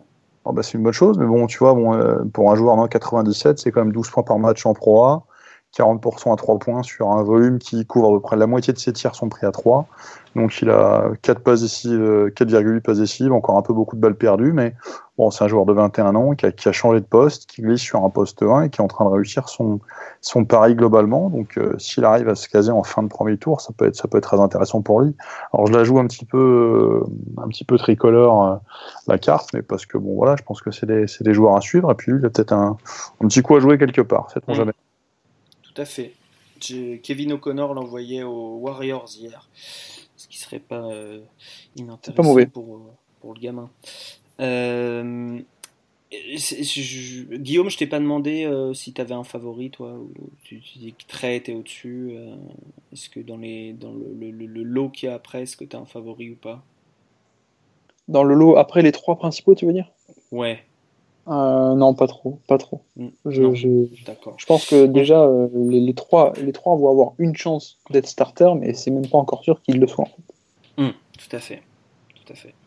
Euh, Antoine, Ben, je vais vous demander de, de, faire parler vos qualités de concision, puisque on a cité plein de noms et ceux qui nous écoutent les ont peut-être jamais vus jouer, et il serait de bon ton de de les présenter au moins sommairement. Euh, donc, et je vais, je vais peut-être commencer par Lonnie Walker, c'est celui qui est attendu le plus haut, celui dont on a le moins parlé. Et euh, Antoine, donc euh, j'ai pas ses mensurations, mais peu importe, c'est un, poste, c'est un combo garde, comme on dit, très rapide, avec un vrai shoot. quel défaut il a que tu le vois, tu vois rédhibitoire? Pour le vrai shoot, bon, c'est honnête. la même chose. bah si, bah les gars. Oui, il a 34-35%. Il, il, a, il a un bon shoot dès lancé, il la mécanique est pas mal. Ouais. Mais, mais bon, ça rentre pas non plus un rythme.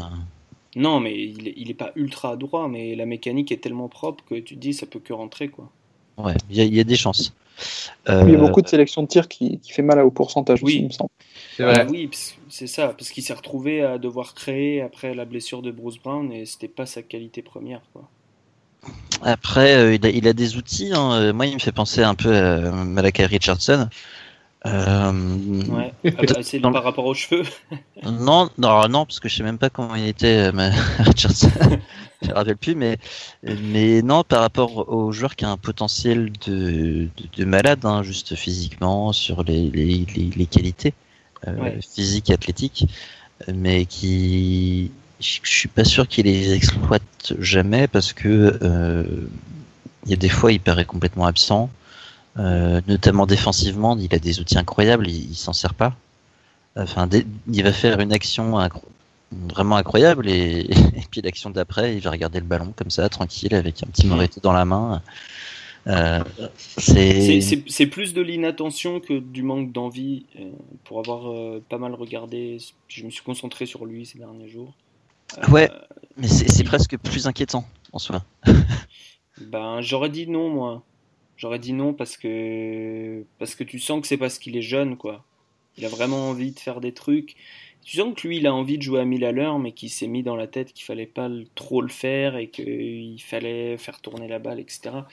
Euh, il a, il a des comportements de joueur d'équipe, genre euh, je vais, je vais pas tout le temps jouer bon, alors qu'il pourrait, il pourrait jouer sur un contre beaucoup plus souvent, etc. Il a des vrais comportements de joueur d'équipe, je trouve. Je suis d'accord, ouais. Euh, C'est pas faux. Ben, Oui. je, te, je, te, je, te, fais pas parler de Lonnie Walker, je te fais parler de, de Shai, parce qu'on on le mettait dans le top 3, mais on n'a pas fait de podcast sur lui. Qu'est-ce que, tu, qu'est-ce que tu vois? Alors, on a parlé de ses mensurations, on a parlé de ses gestions de rythme qui sont bonnes. c'est un très bon passeur, c'est un shooter en progression qui a encore besoin de progresser. Qu'est-ce qu'il lui faut pour devenir un titulaire? Euh, Il lui faut de la constance. Euh, il lui faut un peu plus d'agressivité aussi. Euh, Antoine l'a comparé à Frank Nelikina en un peu moins bon, c'est pas faux. Un peu comme Frank, il a de la difficulté à ne pas déférer l'offensive à quelqu'un d'autre. Il approche du panier, boum, il va faire une passe au périmètre sans vraiment, sans vraiment trop savoir pourquoi. Mais j'aime bien, j'aime bien les outils, j'aime bien, j'aime bien le bonhomme. Il est très en, il est très en contrôle euh, de son équipe lorsqu'il est sur le terrain et il a une présence aussi, il a une présence aussi que les, que les autres joueurs suivent. Ce qui est vraiment quand, quand il joue lentement, tout le monde joue lentement. Quand, quand il joue rapide, tout le monde joue rapide. Et j'aurais tendance à croire que son, son manque d'explosivité va peut-être l'empêcher euh, de se tailler un poste comme joueur titulaire, mais je le vois un peu devenir euh, un, joueur substitut de luxe euh, en hmm. NBA. Ok. Je, reste avec toi parce que je sais pas si les autres l'ont hmm. vu beaucoup jouer, vu qu'il a très peu joué. D'Anthony Melton. Ouais. Ah. C'est un, un, pitbull. Oui, je l'adore. C'est vraiment un c'est vraiment un, joueur féroce, c'est un, un, marqueur féroce euh, qui, qui allait avoir une saison absolument extraordinaire à USC qui a été euh, arrêté. Je crois qu'il a été déclaré inéligible, non? Ouais, c'est ça. Et, euh, et il me fait penser il me fait penser un peu à ce que Terry Rozier donne un peu pour, au, au, Celtics présentement. une défense, une défensive absolument magnifique. Moi, j'aime bien les défenseurs qui, comme dirait, euh, comme dirait Romain, mettent des beaux pifs à, l'adversaire. Et, euh, La convivialité avant tout. Exactement. il est capable, il est capable aussi, de ce que j'ai vu, il est capable de mettre, euh, de mettre son propre trois points, de créer son propre trois points, ce que j'aime beaucoup, beaucoup aussi. moi, je, je, crois que c'est un joueur avec qui plusieurs équipes ont tombé en amour pendant le processus. Ouais. dans, la piécette sur lui, quoi pendant le processus de workout. Et je crois que présentement, ESPN là, en numéro 27, je crois qu'on va peut-être le retrouver. il est entre 20 et 30. Je crois qu'on va peut-être le retrouver 18, 19e. Euh, je crois qu'une équipe comme les Spurs va jeter un long, long coup d'œil à quelqu'un comme dit Anthony Melton. bon, après, ils ont déjà déjanté. Mais... Ouais, mais déjanté sont en train de démissionner dessus présentement. Ouais. Euh, Guillaume, euh, Rolly Alkins, tu, tu, tu l'as tu as vu du film? Si tu as regardé Ayton, j'imagine que tu as vu du Rowley. Non, pas trop, mais il me semble qu'Antoine en avait parlé déjà. Euh, quand j'étais venu, il avait, une, il avait, fait une séquence dessus, donc peut-être le, faire parler lui, parce que moi, j'étais moins fan. Oh là là, Antoine, vas-y. Est-ce que tu peux représenter euh, Rowley pour euh, ceux qui, voudraient? C'est pareil, c'est un gars qui est plutôt carré dans, dans la forme personnage, si on devait euh, géométriquement le définir. Euh, géométriquement, oui, c'est un, c'est un, rectangle. épais, un rectangle épais. Euh, ouais, bah pour, pour, le représenter vite fait, je pense que je, je m'attarde pas trop. Les gens pourront toujours retrouver l'ancien l'ancien pod, que c'était voilà, c'était un, défenseur de, de, de, de, très très haut niveau. Euh, qui, a, qui a du shoot, qui a connu des blessures, donc ce qui, ce qui le fait glisser déjà un peu à la draft, surtout que son physique inquiète un petit peu parce qu'il a l'air réellement massif. Euh, mais, mais, il est incroyablement mobile par rapport à cette masse-là, donc euh, ce qui le permet de bien défendre. Hein. Euh, comparé à ceux qui suivent que l'NBA, Semi Ojeleye, c'est le même moule quoi. Ils ont pris un moule Hmm. Un, un, peu plus petit, je crois, mais à peu près c'est pareil. Ouais, carrément, ouais. Euh, du, coup, voilà, euh, moi j'aime bien ce genre de joueur en temps le second tour, quoi. C'est le genre de joueur qui est capable d'avoir des minutes. Donc, ça sera, je pense que ça sera toujours un, bon pic. Ça sera un bon pic. J'enchaîne Jacob Evans. Est-ce que, sauf si Ben ou Guillaume veulent le présenter, mais Cincinnati. Non, je pas trop Cincinnati, j'aimais bien, c'était pas mal, mais euh, Je sais que c'est pas la tasse de thé de tout le monde. Bah, ça change de l'époque Sean Kilpatrick, déjà. Effectivement. C'était un peu la cata. Enfin, c'est- c'est- c'est- il y avait un petit côté Savannah State hein, quand Sean Kilpatrick jouait à Cincinnati. C'est vrai, c'est- c'était quand un il peu le feu, feu de toute, feu de toute part. ah ouais, quand il faisait un 2 sur 12 à 3 points, c'était magnifique. hein. Et donc Jacob Evans, euh, un, un peu plus de 2 mètres, euh, 2 mètres 11 ou 12 d'envergure, enfin des vrais outils. Euh, un shoot pareil, je dirais en construction. Et euh, alors je- ça m'a étonné parce que je sais pas comment ils le décrivent euh, ESPN. Euh, Kevin O'Connor dit de lui qu'il est pas si athlétique que ça. Je suis pas, je suis pas très d'accord avec ce- cette constatation. Je trouve qu'il va, il, c'est vraiment un bon défenseur. Il joue dur. Euh, il joue dur et, et c'est c'est sa principale qualité. Son, son shoot son shoot est pas mal et il, il y a quelque chose mais mais dans les faits en fait je l'ai pas vu progresser euh, en trois ans j'ai pas regardé beaucoup de Cincinnati hein, perso mais Hmm. et je l'ai je l'ai pas vu progresser en trois ans et c'est c'est quand même un peu inquiétant je pensais quelqu'un qui a atteint très vite son son, son niveau de jeu maximum euh, je pense qu'il va pas jouer longtemps à NBA perso D'accord. Bientôt en Europe et c'est pas de chez vous. Dur. Ah, hein. guys, voulez-vous voulez-vous une primeur? Allez. La nouvelle vient de tomber. Euh, Mike Budenholzer vient d'accepter le, le, le rôle de head coach des Bucks euh, de Chicago. Yes. Des Bucks de Chicago, des Bucks de Milwaukee. ça veut ça veut dire ça ça veut dire que Ça, Milwaukee coach devient ça. ça, ça, Milwaukee ça veut dire que c'est une euh, c'est une destination maintenant beaucoup plus intéressante pour un prospect. Moi, je, veux- je veux pas dire, mais la dernière fois qu'un coach d'At- d'Atlanta est allé à Milwaukee, c'était Larry Drew, et ils ont fini avec le pire bilan de toute la NBA. Ouais, mais c'est pas l'année qu'ils ont eu Giannis? Ouais, mais tu Ah sais, euh, eh, tu, tu Ah quittes non, Atlanta, mais Atlanta te quitte jamais vraiment. hein, C'est toujours pareil. tu non, mais restes c'est l'année où en plus il y avait aussi qui était allé là-bas. C'était c'était- ouais, assez. C'était l'année avec OJ Mayo, je sais pas si vous vous souvenez. Bon, bref. Ah ouais, oui, oui. Feu au Mayo. Ouais. Euh, euh, moi, j'étais team Becky Hammon, mais tant pis. Euh, mais je suis très content quand même. Ben Ouais. Landry Chamette, qui, Um, qui- qui a une chute vertigineuse. Il était euh, top, top 20 solide, quoi, en début d'année. Moi, je l'ai, vu très, trotter dans le coin de 27-28. là. Je l'ai jamais vu monter euh, en haut de ça. Ah ouais? Mais euh, ouais, c'est. Euh, ben, je sais pas, on a peut-être peut-être regardé peut-être pas les mêmes mocks, là. Mais euh, ça, les, les mocks changent absolument radicalement. J'étais sur, j'étais sur là. NBA Draft, il s'était enflammé et tout. Mais ils l'ont au deuxième tour maintenant, NBA Draft, non?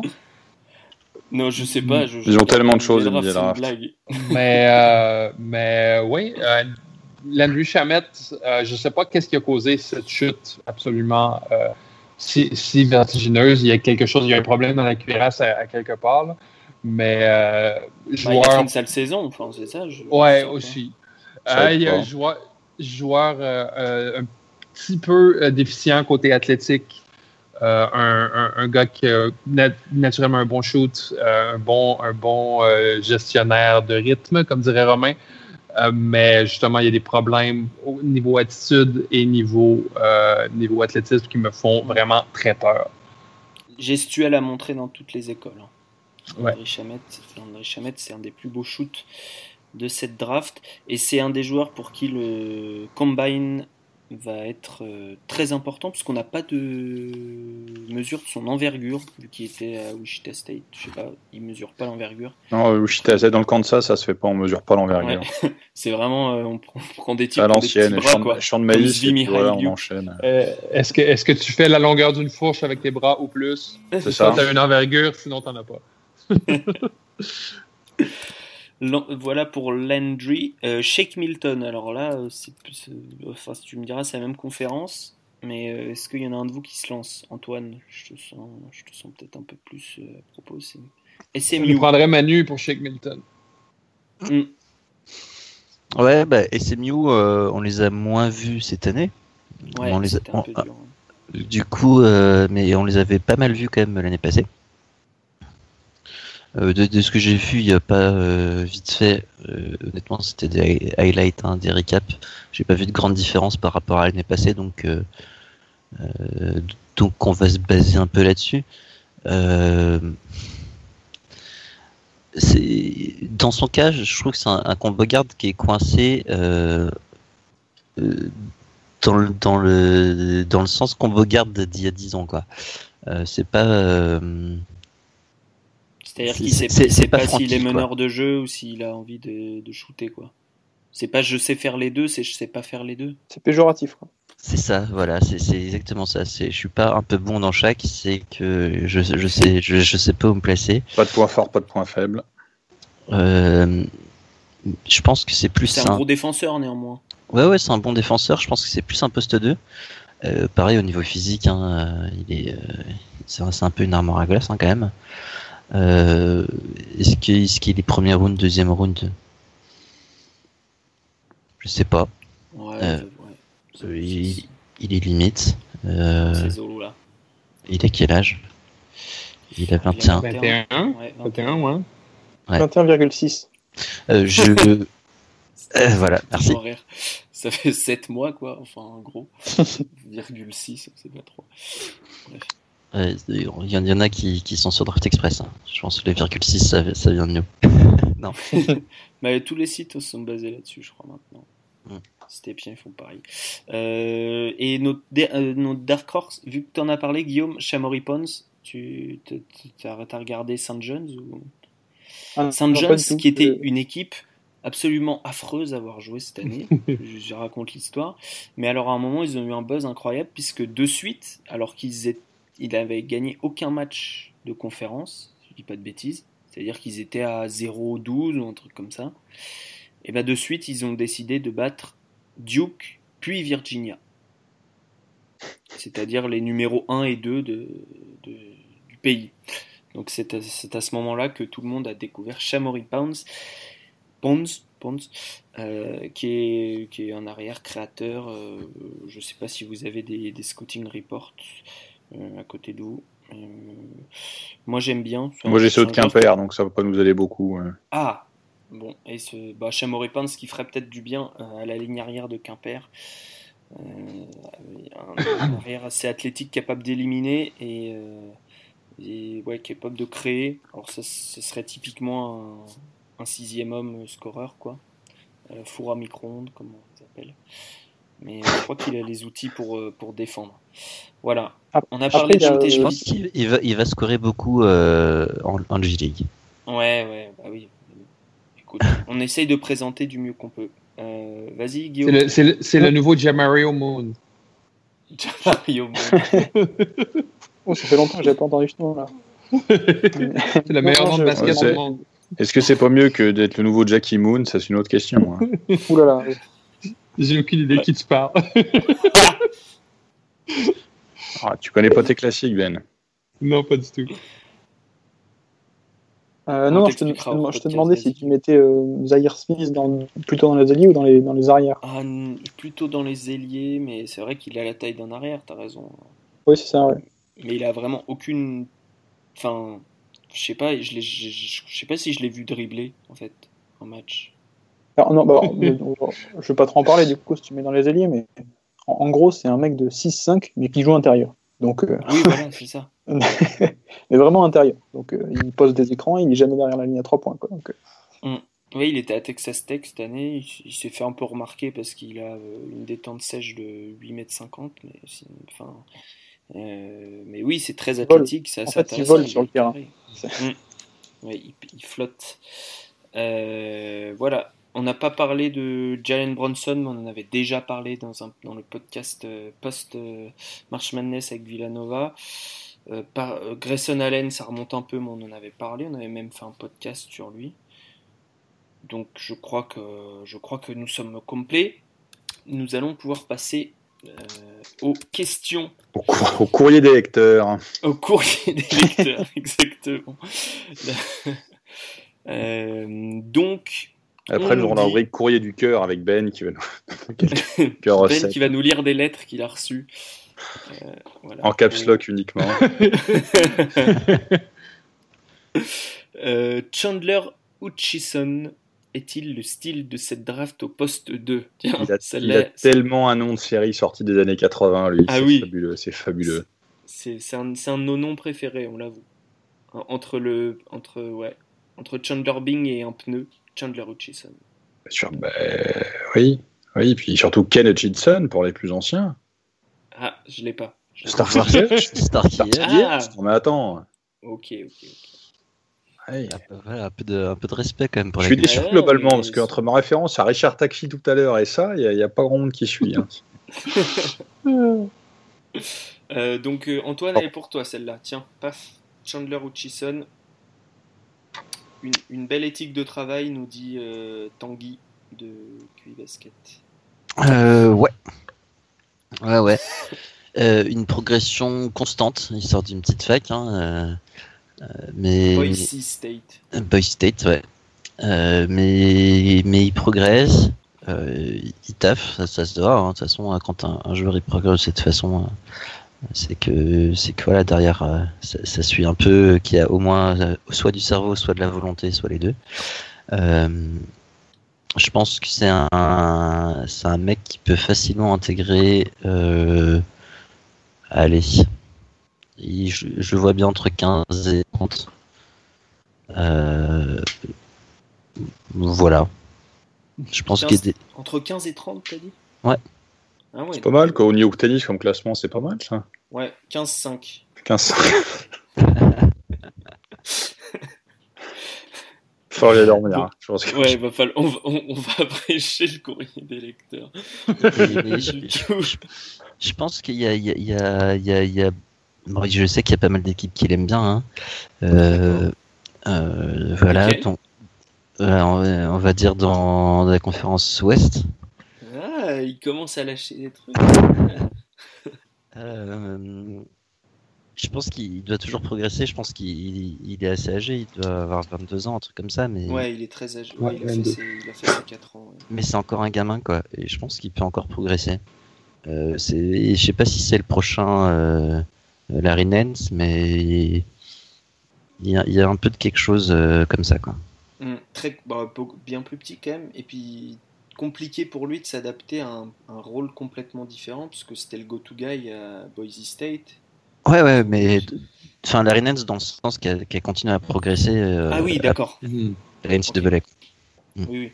Ok. Pas dans le même rôle, évidemment, puisque ouais. Chandler est plus du, dans le moule 3D, qui est assez apprécié. Ex excellent rebondeur aussi, hein, pour, pour, son, son poste. Pour son poste, ouais. Non, euh... je t'ai plus. Non, je t'ai plus. Allez. 15-1. 15-1 pour Chandler Hutchison.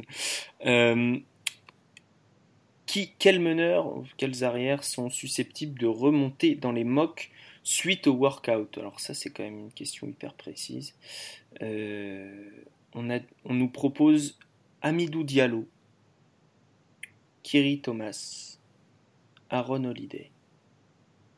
J'allais dire Kyrie Thomas et Aaron Holiday.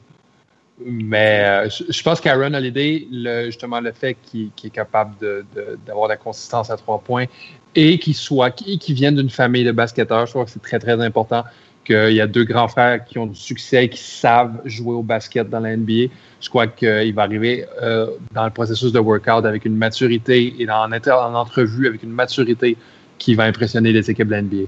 Hum, il a fait une saison incroyable. Il a fait une saison Absolument. de maturité incroyable. Il, euh, enfin, UCLA, c'était vraiment pas très beau. Enfin, la Pac-12 dans l'ensemble. Mais Jonathan euh... Givoni, là, au numéro 17, je trouve ça un tout petit peu, euh, je trouve ça un tout petit peu enthousiaste, mais c'est dans ces eaux-là. Moi, je crois qu'il va être entre 20 et 25. Le problème, c'est qu'il est vraiment petit, quoi. C'est 6 ouais, pieds 1, donc. Ça va mais, être dur mais... de le faire jouer en playoff. Euh, J'allais dire à l'instar d'un Van Vliet, même si -hmm. euh, Toronto le faisait jouer, euh, Toronto n'a pas gagné. Donc, ouais. Mais effectivement, grosse maturité, puis belle historique. -hmm. Amidou Diallo, simplement pour rappel, j'ai regardé les chiffres du NBA Combine l'année dernière. C'est le seul qui fait des meilleurs perfs que Donovan Mitchell au test athlétique l'année dernière. C'est une, une, machine athlétique. Malheureusement, bon, il va, il va peut-être se mettre au son hauteur du coup. Mais, je crois Bah, qu'on est assez pessimiste sur son cas, non? Le, le, le saut en hauteur, euh, bah, c'est- ça dépend. Le problème, c'est qu'il y a toujours un adversaire, quoi. Il y a, il y a la barre. Et le 1 contre 0, c'est ce qu'il lui faut à Midi Diallo. Donc, euh, je pense que le saut longueur lui, lui conviendrait un peu mieux. Après, le- D'accord. l'avantage, l'avantage d'Amidou Diallo et de, de ce genre de, de joueur très athlétique, c'est que finalement, euh, entre guillemets, hein, mais il a besoin que d'un shoot pour devenir, euh, pour devenir utile, quoi. Parce que, parce que, parce que, parce qu'il, Ouais, parce est passe athlétique, il est grand. aussi, non Comment? Ah non, pardon, ouais, non, je, je suis totalement sur autre chose là. Non, non, non, non, non, j'ai rien. Autant pour moi. Non, non, autant pour moi. Non, non, non, je- pardon. Moi, j'allais dire d'un semi-cerveau, mais pour être méchant, mais ouais. d'un shoot aussi, Bah. oui, effectivement. Bah, pour avoir une place en tout cas, pour être, pour être le mec qui shoot dans le corner et qui est athlétique, qui, qui court en transition, quoi. Genre euh, Gérald Mm. Ken, quoi. Oui, oui, oui vrai. En parlant de mecs qui shootent dans le corner, Gary Trent est-il underrated? Alors, on, on me dit l'un des most underrated players, un des joueurs les plus sous-cotés. Alors, c'est une question orientée puisqu'elle est posée par le compte français de Duke. Je dis On les voit pas venir, les gars. Euh, Gary Trent, il va falloir qu'il défende un petit peu, hein, je crois, monsieur euh, Antoine. Bah, va falloir qu'il défende et puis, puis il va falloir qu'il fasse autre chose que shooter à 3 points, quoi. Euh, Oui, sinon c'est Jason Capono pour toi. Oh, ouais, comparaison. eh ouais. et- J'allais dire Marco Bellinelli, mais c'est beaucoup plus chien de dire Jason Capono. euh, Et puis les Gary Trent, j'en ai eu quelques-uns en NBA, donc il faut quand même qu'ils soient du bon côté des Gary Trent et pas du mauvais. C'est un junior, c'est un junior.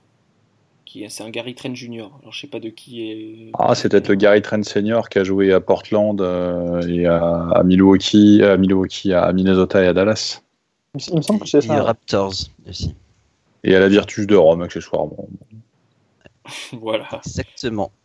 Et qu'est-ce qu'il a fait après sa carrière, Romain? T'as l'air de bien le connaître, ce type. Il, tient un troquet. euh, Non, il a un, non, non, non, il a un, quand il a un, il a un, fou- il a un food truck au Touquet. J'ai rien compris. Et- ouais, c'est des galets de saucisses qui fait. c'est- Ouais, exactement. Il essaye d'importer la galette saucisse dans le nord, c'est un peu compliqué. Euh, Une autre Euh, question. Non, vas-y, pardon, Ouais, non, non, bah, non, bah, c'est tout. euh, Enfin, voilà, je. Euh, Je sais pas, je sais- je sais pas quoi, je sais pas quoi en dire. C'est pas un prospect excitant. Antoine pour la rubrique horoscope. c'est ça. Ah, Après, Non, après c'était quand même un, un- un très, une très grosse recrue en high school, hein, Gary Trent. Et c'est un Ah peu oui, décevant qui, se présente cette Tout- année, quoi, je pense. Tout comme, euh, tout comme Trayvon Duval. Ah, on n'a pas parlé de C'est Trevor Duval. C'est vrai qu'on n'a pas parlé de Trevon Duval, tiens. Je- Bah ah oui, j'ai complètement oublié. Bon, bah tant pis pour lui. Mais écoute. Tant pis pour Trayvon. Ouais, voilà, c'est- j'ai- qu'à être à l'heure.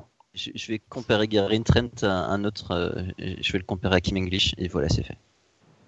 Oh, ben j'allais dire, Gary Neal, mais Kim English c'est Ah. beaucoup plus chien, c'est beaucoup plus chien, donc euh, je, je- j'accepte. Gary Neal, c'est pas mal. Euh, oui, euh, Trevon Duval, bah désolé. Euh, Mais, euh, Bah, il je avait mettre qu'il des layups. Hein. Ouais, c'est ça. Mais, mais peut-être que l'avenir nous, nous tapera sur les doigts. Euh, mais Gary Trent, qui a été un petit peu pris dans l'étau du recrutement euh, hyper, hyper euh, fort de, Ken- de Mhm. Duke euh, pour l'année à venir, puisque il avait le choix entre. Il, il pouvait rester, mais s'il restait, il se retrouvait avec le top 3 recrues de. Ah oui, c'est vrai, venir. oui. Oui, oui. et comment il allait se mettre en avant par rapport à ça, etc. Donc, il a, alors il peut toujours, je sais pas s'il a engagé un agent, Antoine, je sais pas si tu veux me dire ça. Oui, oui, oui. Ouais, je crois que oui. ouais. Il a un agent. Ouais. Donc, donc il se présente définitivement à la draft. Euh, voilà, il a, cho- il a fait le choix d'y aller maintenant. Je- Est-ce que ce sera le bon? Je pense qu'il y a une, une franchise qui va quand même tenter le coup. Un mec qui sort de Duke, enfin je sais pas, au second tour, tenter. Oui, non, mais il sera, je pense qu'il sera drafté. Hein, euh, c'est pas le souci. Après, c'est, il faudra du temps de jeu, quoi. Euh, il a encore. je- moi, ce que j'ai, bien aimé et que qui était un peu prometteur, c'était son, son, son jeu de jambes, sa capacité à changer de direction, etc. Et qui, il, il peut faire des, il peut faire des trucs avec ça, quoi. Mais c'est, pas encore tout à fait là, quoi. Il faut, il, faut plus d'expérience. Si je peux faire un parallèle et une transition avec une autre question à propos de Lonnie Walker, c'est un peu le problème de ce jour-là aussi de Lonnie Walker que j'aurais beaucoup aimé voir re-signer, enfin re revenir à Miami une année de plus. C'est-à-dire qu'il a tellement de choses à apprendre, mais sauf qu'il va pas jouer quoi. Enfin, il a, il a aucun, aucune capacité, aucun skill qui sort du lot et qui va, qui va faire qu'il va être sur le terrain et apprendre vraiment auprès, de, auprès des gros joueurs. Il va peut-être jouer, il va, il va jouer en D-League quoi. Mais euh, après, moi, je trouve que défensivement, il, est quand même euh, assez intéressant, Lonnie Walker. Hein.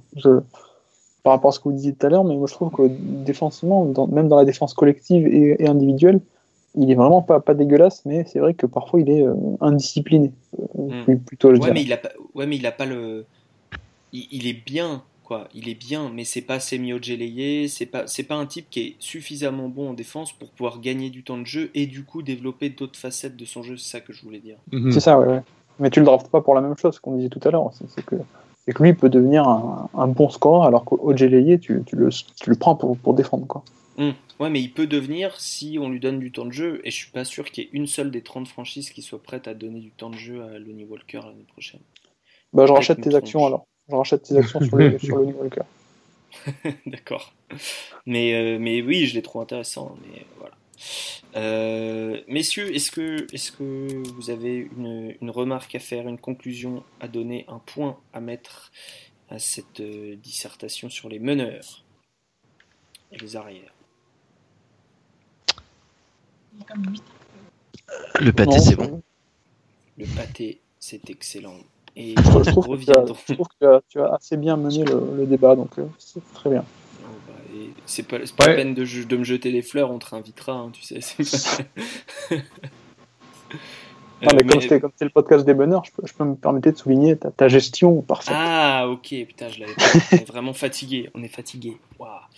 Euh, ben, vas-y, t'allais te dire un truc? Ouais, bah, juste que c'est pas la classe de meneur la plus forte que j'ai jamais vue. Là, ça sera, ça sera meilleur dans les années à venir un sens de la synthèse qu'on ne trouve qu'outre-Atlantique. Merci beaucoup, Ben. tu, tu, tu, tu, auras zappé euh, ma, ma, chronique, mais c'est pas grave. ah ouais, merde Non, mais c'est ah pas grave. Alors attends, du coup, on fait, fait pas la conclusion. Non, mais t'as trouvé un eh, joueur ou pas? Mais, mais si tu me le dis pas. Les gars, je, je, je dois me barrer, moi. Ah bah. Oh. ok, ok, merci. Le ah, désaveu de la chronique. Super belle. désolé Antoine, euh, mais on a, on, a, on a posté notre, notre temps vraiment d'une de, de, heure environ. Mais, euh, ah mais j'ai des engagements, j'ai des engagements à 8 heures et je n'ai pas soupé. Donc désolé Antoine, mais j'écouterai, j'écouterai, euh, j'écouterai lors de la, de, de la diffusion du podcast. Ouais, bah, bah, bah Puis t'as la police en bas de chez toi, quoi, donc. Euh, Absolument. On court vite, quoi. voilà, il a raccroché. C'est bon, tu peux y aller.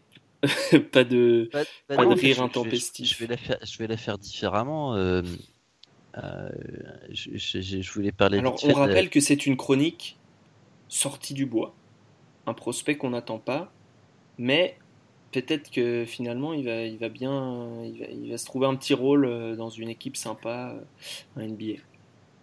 Euh, voilà, exactement. du coup, je voulais parler de Jalen Hudson, qui joue à Florida. Florida. qui est un junior qui a, qui a 22 ans parce qu'il a redshirt de, après avoir passé deux années à Virginia Tech où il n'avait pas fait grand chose. Mhm. Et cette année à Florida, il faut dire qu'il a été plutôt pas mal. Quelle est sa euh, taille? Quelles sont ses, mensurations? Euh, Sa taille, il fait 1,96. Euh, c'est un poste 2, donc c'est c'est plutôt c'est plutôt très honnête. Pas exceptionnel. Ouais. c'est il, est athlétique, il, il, est athlétique avec une certaine puissance. Donc il est il, peut aller au contact. Il a un très bon shoot. Euh, je pense qu'il a un, je, fais assez rapide parce que parce que voilà on a fait très long mais je pense qu'il a je pense qu'il a un talent euh, très intéressant et que je crois que pour l'instant il est prévu en fin de second tour ou quelque chose comme ça. Euh, Je le vois bien monter. Je pense que c'est quelqu'un aussi qui peut plaire en 1 contre 0. c'est con, mais c'est comme ça. mais, euh, mais qui peut être utilisé parce qu'il a des, il a des outils pour défendre, il a des outils pour euh, shooter. Et, et quand on a ces deux capacités-là, euh, je, il y a moyen quoi. petit bémol peut-être sur le côté, on va dire mental, parce qu'on l'a vu sur certaines games, lancer des, manquer des lancers francs très importants. Donc, donc on verra. Et des petits quiz Petit, bah oui, euh, petit quiz. Euh, euh, quel est le l'autre joueur qui partage les points communs de LeBron James et Jalen Hudson? Spécial question spéciale. Commun les points communs. ils ont ils sont nés dans la même ville et ils ont fait le même lycée. Et il y a un autre joueur actif professionnel, dont c'est le cas. Tristan Thompson. Non. Stephen Curry. Non. Un d'ici joue en proie. Ok. Romain, c'est pour toi la question. non, ça me. On en refait, vas-y. Akron, Ah non, il joue en proie, c'est Roméo Travis. Euh, non. Non. Euh, proie, euh, il vient donc de donc le, lycée c'est Saint-Vincent-Sainte-Marie High School et donc le joueur c'est Drew Joyce, le joueur de Monaco. Ah bah, ah, vos quiz sont trop durs, je préfère Moi, je vais être encore sur un quiz encore plus intéressant. J'ai enfin plus intéressant non, c'est totalement, c'est totalement euh, égocentrique ce que je dis. J'ai découvert ça hier. J'ai un point commun avec Dennis Rodman. Ah, euh, T'as rencontré Kim Jong-un Non. Euh, bah du coup, je l'ai pas. T'as des tatouages? Non, pas, non, pas à ma connaissance non plus. Euh, ton point fort, c'est le rebond? Non, ça c'est une autre histoire, mais non, non plus. non, tout simplement, il a fait euh, comme, comme, certains joueurs NBA dans les, dans les, dans les années 80 quand c'était un peu fauché, 90-2000. Euh, on a un club en commun, en fait, puisqu'il a fait une apparition sous le maillot du Torpan Poyat à Helsinki, qui est devenu le club euh, auquel je suis passé, dans lequel je suis passé quand j'étais. Eh, mais oui, je savais qu'il avait joué. Je suis tombé là-dessus complètement par hasard hier. J'ai vu ça, j'ai tiens, voilà. Je me demandais si votre point commun, ça n'avait pas été de faire du porno. pas, pas à ma connaissance non plus. Il dit ça tout doucement, on n'entend plus Antoine. Euh, Bon, les gars, je crois que c'est bon. On a, on, a, on a casé porno, on a casé roublardise et d'autres mots du dictionnaire. Je crois qu'on peut refermer la page des meneurs. Merci Guillaume de, t'être couché tard. Enfin, merci Antoine et, Romain aussi. Mais euh, merci à toi d'être venu en invité pour parler des meneurs. Euh, bientôt, on fera les ailiers et si tout va bien, ça sera avec Élise de la First Team. Ça fait longtemps qu'on qu qu'on l'a pas invité. Euh, on parlera notamment de Michael Porter Jr. dont on n'a pas parlé euh, pour l'instant. Et puis, et puis ben, on souhaite évidemment tout le meilleur et le maintien à Romain et ses troupes. Ah, plus pour longtemps, on sera fixé dans, dans quelques heures. Voilà. Les heures qui viennent. A plus, messieurs. Salut. Goûteux, vrai et généreux, bâton de berger de Justin Bridou. Des copains et du goût. Découvrez Bâton de berger mini, le vrai bâton de berger en mini.